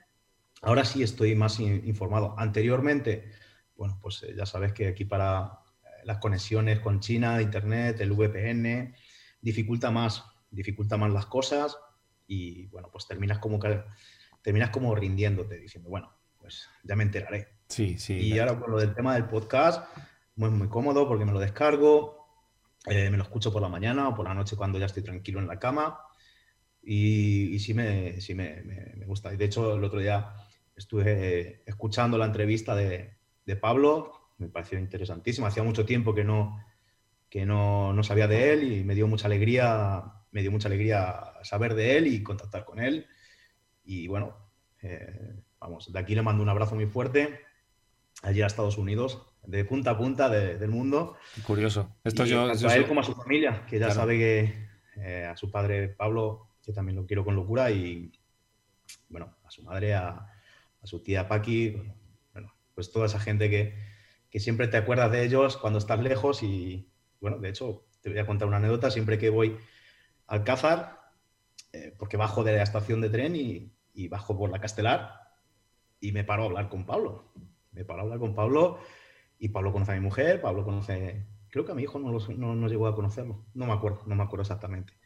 Pero sí, sí, eh, le mando un saludo y un abrazo muy fuerte tanto a él como a toda su familia. Los jefes de la Castelar, Pablo Fuentes. Ahí tienes un buen ayudante, ¿eh? Ahí tienes, ahí tienes un, buen, un, buen, ayudante. Ahí está viejo joven, 26 años, y está cogiendo pues una experiencia también muy, muy válida, ¿eh? ¿No, no lo descartas ficharlo para, para llevártelo allá a China? Yo, no, no, yo te, lo he dicho, off the record creo que ha sido. Y, me lo encontré en el, en el Mercal, en el Mercal del mercado. Estaba yo comprando con mi padre y me encontré a Pablo, a su padre y me dijo, no, mi hijo va a terminar eh, la carrera de preparador físico, tal como lo es. Y dije, si se quiere venir a China, la semana que viene tiene un contrato de tanto dinero, más casa, pero tiene que venir. Y bueno, pues luego Pablo me lo agradeció, ¿no? que no está preparado, tal. Quizás le pilló un poquito joven y se asustó un poquito. Es normal, esto es, eh, da vértigo. Es más fácil hablarlo que hacerlo. Claro, claro vértigo cuando te tienes que ir y, sabes que vas a un sitio donde, bueno, y eso era para la universidad, para Shanghai, era para vivir en Shanghai, para necesitaba en ese momento un preparador físico y bueno, justamente el día anterior estuve hablando con, con el director de la universidad y, como anécdota sí, sí, es así. Y luego ya me enteré que se había ido a, Estados Unidos y, bueno, eh, esa fue cuando, cuando perdí el contacto con él fue en eso. Eh, eh, cuando tomé café con él en cartelera, estuvimos mi mujer, mi hijo y yo tomando café con él y bueno, y se defendía, bueno, hablaba bastante bien inglés, ¿eh? Es decir, pues mi mujer chapurrea solo un poquito español y no puedes, no puedes mantener una conversación con ella, entonces si no es en inglés, estamos, estamos perdidos. Claro, claro. Y, y, no, no, yo lo vi bien y bueno, y además un chaval que, que le gusta, que, que, se le ve que con ganas y, y bueno, quién sabe en un futuro si se anima a una aventura china pues igual eh, podemos reclutar un manchego más por aquí. Te iba a decir que ojalá... también ha, habido varios, ¿eh? Ha habido varios que también... Eh, Alberto Serrano también. O, eh, mm, ah, sí, sí, otro. Otro, sí, sí, para incorporarlo aquí al fútbol base. Otro crack, otro crack, sí, señor. Sí, señor, pues eh, hablé con él para incorporar al fútbol base y tampoco le dio un poco de vértigo. Vamos a decirlo así, le dio un poquito de vértigo. Es que tiene que ser muy difícil. tomar la decisión tiene que ser muy complicado y bueno, así a priori entre tú y yo, así en petit comité, pues, ah, sí, venga, que me voy, pero luego hacer las maletas, que me voy a China. Joder, es, complicado. Es, ¿eh? complicado. fácil. es, fácil decirlo, no es fácil hacerlo. Sobre todo cuando acepta edad. También Alberto creo que también tiene otros 26, 27 años, en fin, que son todavía pipiolos, están saliendo del cascarón ahora. Y ahora quizás es más fácil, cuando más edad tiene, pues más conciencia tienes. Pero sí es verdad que también más responsabilidades tienes, más mm, patria tienes y más eh, raíces tienes ya en tu casa, con novia, pareja, familia, etcétera, y tienes ahí un poquito más de, de arraigo. En cualquier caso, mm, me alegraría si Pablo Fuentes sigue creciendo y sigue yendo a cotas altas, eso quiere decir que le va bien, pero joder, tener así talento también aquí en, Alcázar también ayuda mucho a seguir también potenciando la cantera de, Alcázar, que es muy buena. Como bien sabes, históricamente ha sido una de las mejores canteras en todos los sentidos. La mejor de la zona. Históricamente ha sido la mejor de la zona. De aquí han salido jugadores espectaculares. Yo jugaba en el juvenil nacional con Alberto Requena, con José Luis Romero. Eh, han salido jugadores que dices tú, wow, José Luis jugó en segunda división. Eh, es que son jugadores que, dices tú, madre mía, son jugadores que, son otro rollo y son, son de aquí, de, Alcázar, eh, como decimos nosotros, es decir, son nuestros. Y bueno, quizás antes no, no cuidábamos tanto no cuidábamos tanto el ser de Alcázar, pero ahora nos hemos dado cuenta que no tenemos nada que envidiar. Para nada. Nada que envidiar. Para nada, para nada. Y es, una de las circunstancias que tenemos, que aquí en España, eh, vamos, aquí en Alcázar por lo menos teníamos, eh, o teníamos claro que, la cantera es lo más importante, pero tú desde tu conocimiento y como sabes cómo funciona el, fútbol modesto, eh, las locuras que se hicieron hace unos años, para terceras divisiones, preferentes, eh, fichajes eh, que muchas veces se va de las manos de los presupuestos de los clubes modestos, es una equivocación. Yo bajo mi punto de vista, no sé la tuya. Siempre, sobre todo en Alcázar, eh, lo más importante es creer en tu cantera, ¿no? Invertir en la cantera y confiar en que esa cantera pues se saque la castaña del fuego y sea la propia cantera la que esté disputándose eh, ascensos a tercera, segunda, lo que haga falta. Pero sin. El problema, sí. yo creo que, yo creo que acerca de mi experiencia, es que en, en, Alcázar muchas veces somos muy extremistas. Somos muy extremistas. O todos para un lado o todos para otro. Y muchas veces en el centro está el equilibrio. Exacto. Entonces, eh, lógicamente, Alcázar tiene una cantera espectacular pero muchas veces hay que rodearle de dos, tres, cuatro jugadores que realmente marquen esa diferencia, que realmente den ese salto. Y eso quizás es lo que nosotros en esa época no supimos eh, buscar el equilibrio. O eran todos de Madrid, porque los de Alcázar eran muy malos, o todos de Alcázar y dos de Madrid. Hay que buscar el equilibrio. Eh, no podemos ser tan, tan extremistas en todo. Eh, hay que buscar, yo creo que eh, bueno, pues coger, no todo el mundo puede jugar en tercera división, no todo el mundo tiene que asumir eh, que, a lo mejor no está en el momento para jugar en tercera división, que hay que salir a jugar fuera, cedido, como pasó, por ejemplo, el otro día lo decía Pablo Fuentes, eh, se buscó minutos fuera, porque es así, pero claro, ah, no me quieren, no, no es que no me quieran, es que no te, no, está, no te ven preparado ahora, es que no significa que no te quieran. Claro, y creamos ese, ese cisma alrededor de, no me quieren, ahora voy en contra. No, claro. No es, no es así, no es así, la realidad no es así. Entonces, eh, siempre lo que te he dicho, eh, mi conclusión es que somos a veces o muchas veces somos muy extremistas en Alcázar y tenemos que entender eh, sobre todo el tema de, los momentos, respetarlos, los procesos, jugadores que están en juvenil nacional y quieren subir a preferente, lógicamente habrá gente que está preparado y gente que no, que necesitará más tiempo o coger experiencia en otros sitios. Entonces, esas cosas, yo siempre he dicho que los procesos hay que respetarlos. Mm, los, procesos en el fútbol hay que respetarlos y hay que eh, eh, explicárselo a los jugadores. Hay que explicárselos y decirle, oye, mira, esto es así, pero también es verdad que yo he visto cosas que se han hecho, eh, algún comportamiento que a lo mejor no ha sido el más correcto. Está claro, está claro pero, pero bueno, eso forma parte del fútbol también. Mm, mm. Lo que sí te puedo decir es que en, en Alcázar siguen saliendo jugadores y hay que cuidarlos, pero también hay que arroparlos. Hay que cuidarlos y arroparlos. Sí. Y no, no todo es blanco o es negro en Alcázar y no siempre la culpa tiene que ser de los mismos. Porque en Alcázar yo he visto que se perdía y, y los de fuera se iban de rositas porque se iban a Madrid y los de Alcázar tenían que soportar, joder, tú fíjate, tal, todos los días porque vivían en Alcázar y trabajaban en Alcázar. Claro. Entonces, esas cosas. eh, y luego también el tema salarial. Decía, había, habían, han venido jugadores al Alcázar, pues que. que, pues, eh, yo hablo más del tema de gimnástico. Lógicamente, estos años, al estar fuera, no he seguido tanto a que es el nuevo gimnástico, el Sporting, ¿verdad? El Eso es. Sporting de, de Alcázar. Eh, eh, hay, hay que potenciarlo todo y, y ya está. Y, y- y ser consecuente de, dó- de dónde se está, lo que se tiene y hasta dónde se puede llegar. Efectivamente. Son... No crear falsas, expectativas, eh, lógicamente. Eh, ahora eh, me parece que estuve escuchando eh, bueno, que el Sporting de Alcázar está luchando para mantener la categoría. Perfecto. Hay que ser ambicioso, pero no se le puede pedir que porque históricamente Alcázar está en tercera división, ahora sea el momento de llegar a tercera división. Hay que tener paciencia y buscar el momento para volver a tercera división. Que no es en los próximos dos, tres años. Lo importante es que haya equipo en Alcázar que se siga nutriendo de jugadores de Alcázar y arropar a los jugadores de Alcázar con gente que marque realmente que la diferencia y que ayude a la gente de Alcázar.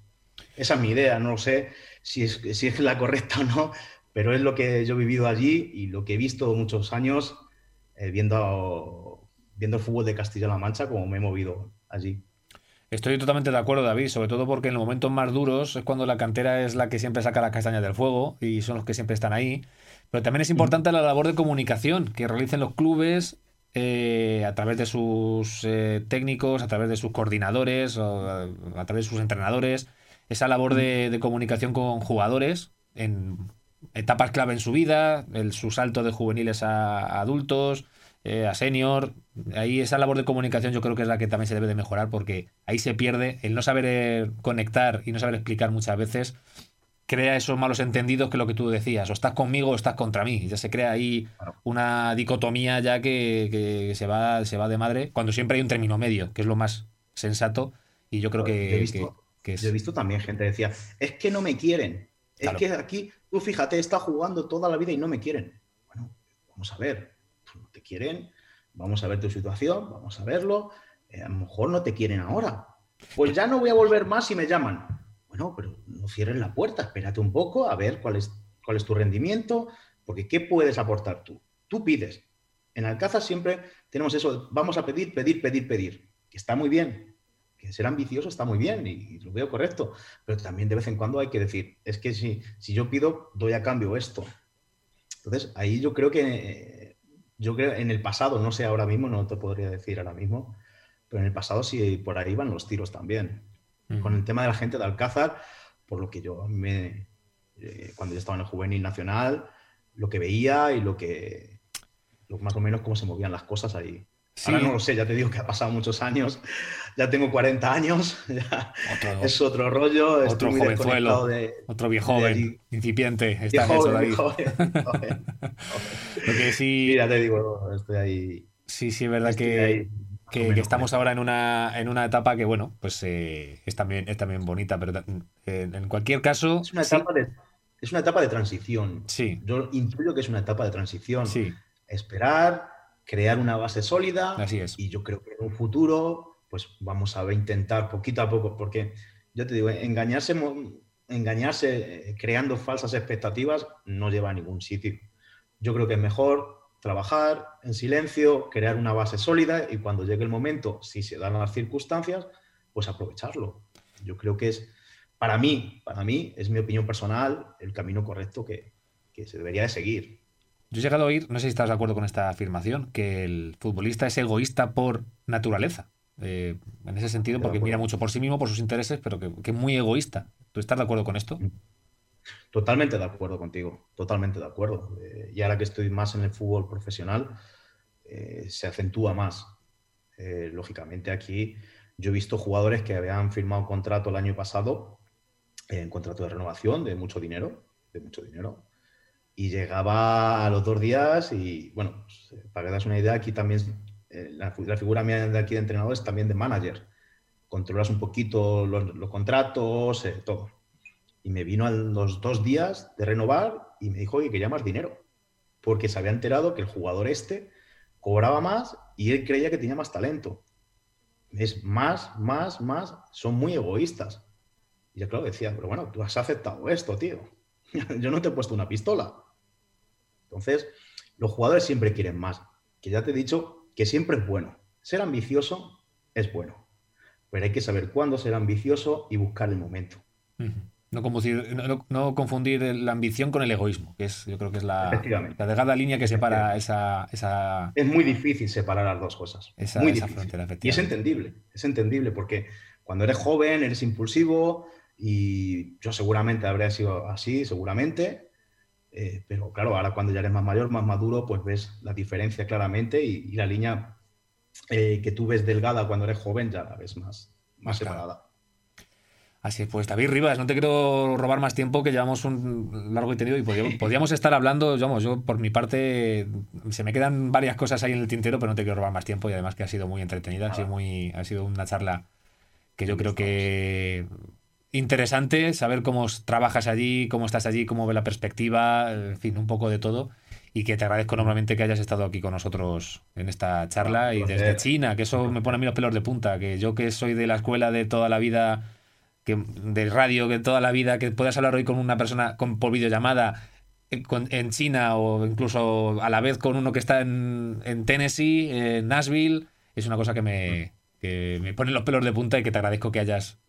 eh, que no es fácil, imagino que también tienes tú la agenda súper ocupada. Ahora, ¿qué tienes que hacer? ¿Qué- ¿Cuál es tu labor ahora que te queda por el día? Ahora, pues eh, ya me estaban llamando a la puerta. Claro, no claro. sé, se habrá oído de fondo. Eh, hemos quedado el staff para preparar el entrenamiento de mañana. También tengo que eh, mirar todos los reportes de los GPS, el vídeo del entrenamiento de hoy.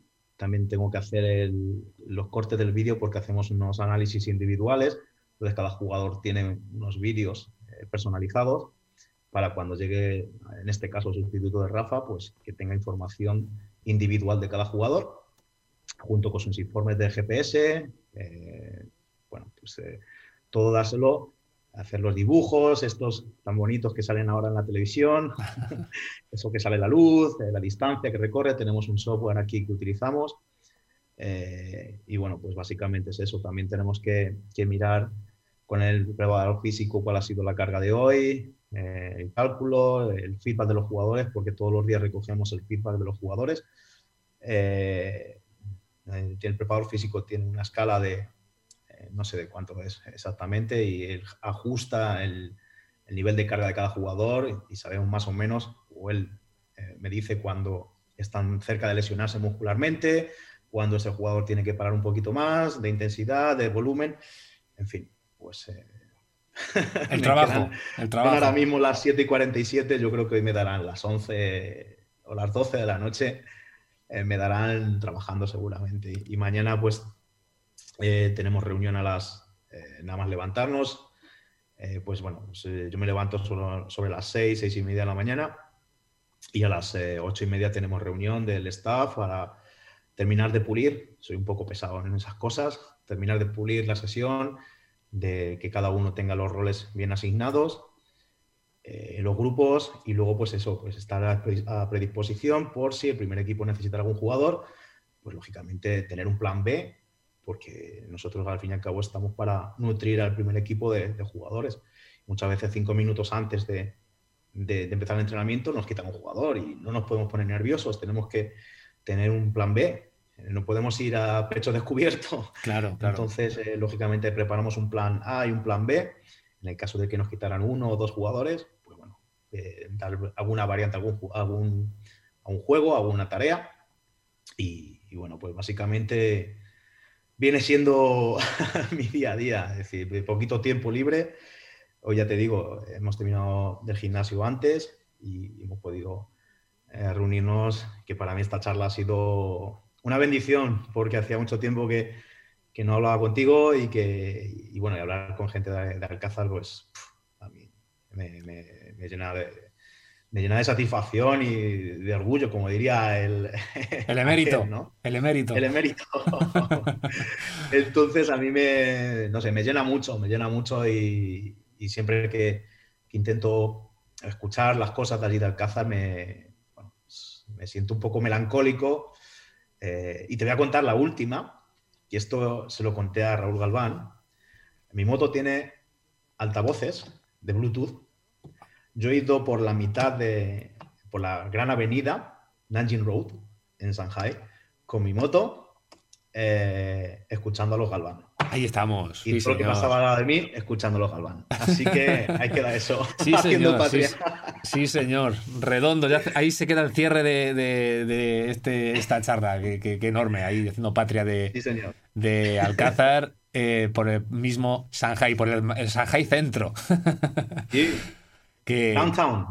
qué, qué- qué pasada, qué pasada, David. Pues puedo decir lo mismo. Muchas gracias de verdad por este, este momento. Que ojalá y bueno, pues sigamos un poco eh, en contacto, sabiendo un poquito de, de cómo te vaya la vida y que en próximas eh, programas, en próximos episodios, pues mm, nos saquemos esas preguntas que se han quedado un poco ahí aparcadas, Sí. pues para darle otra charla en otro momento y cuando las circunstancias tú te lo permitan y cuando, en fin, cuando se cuando proceda, te emplazamos a otra charlita, si, si puede ser.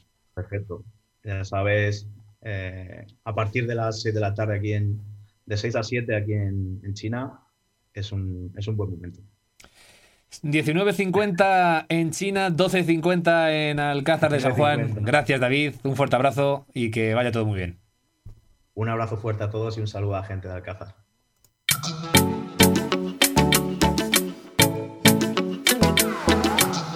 Y hasta aquí el Toma Zapatilla, edición número 9.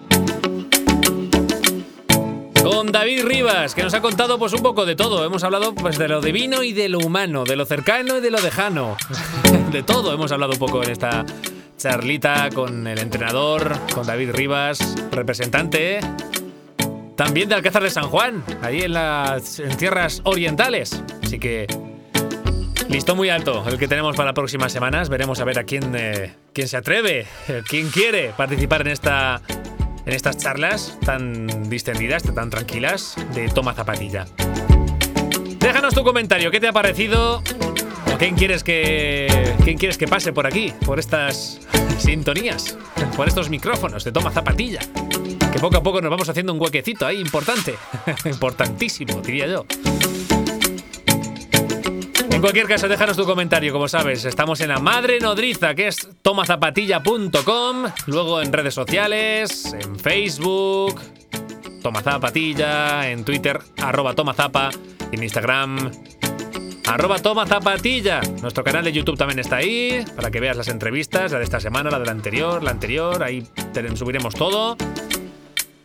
Y por supuesto que nos puedes escuchar en las plataformas más convencionales, más típicas. Spotify, Evox, Google Podcast, Apple Podcast, Anchor, en fin, en un montón de sitios. Pero que ahí en tomazapatilla.com tienes todo, redes sociales y lugares para escucharnos.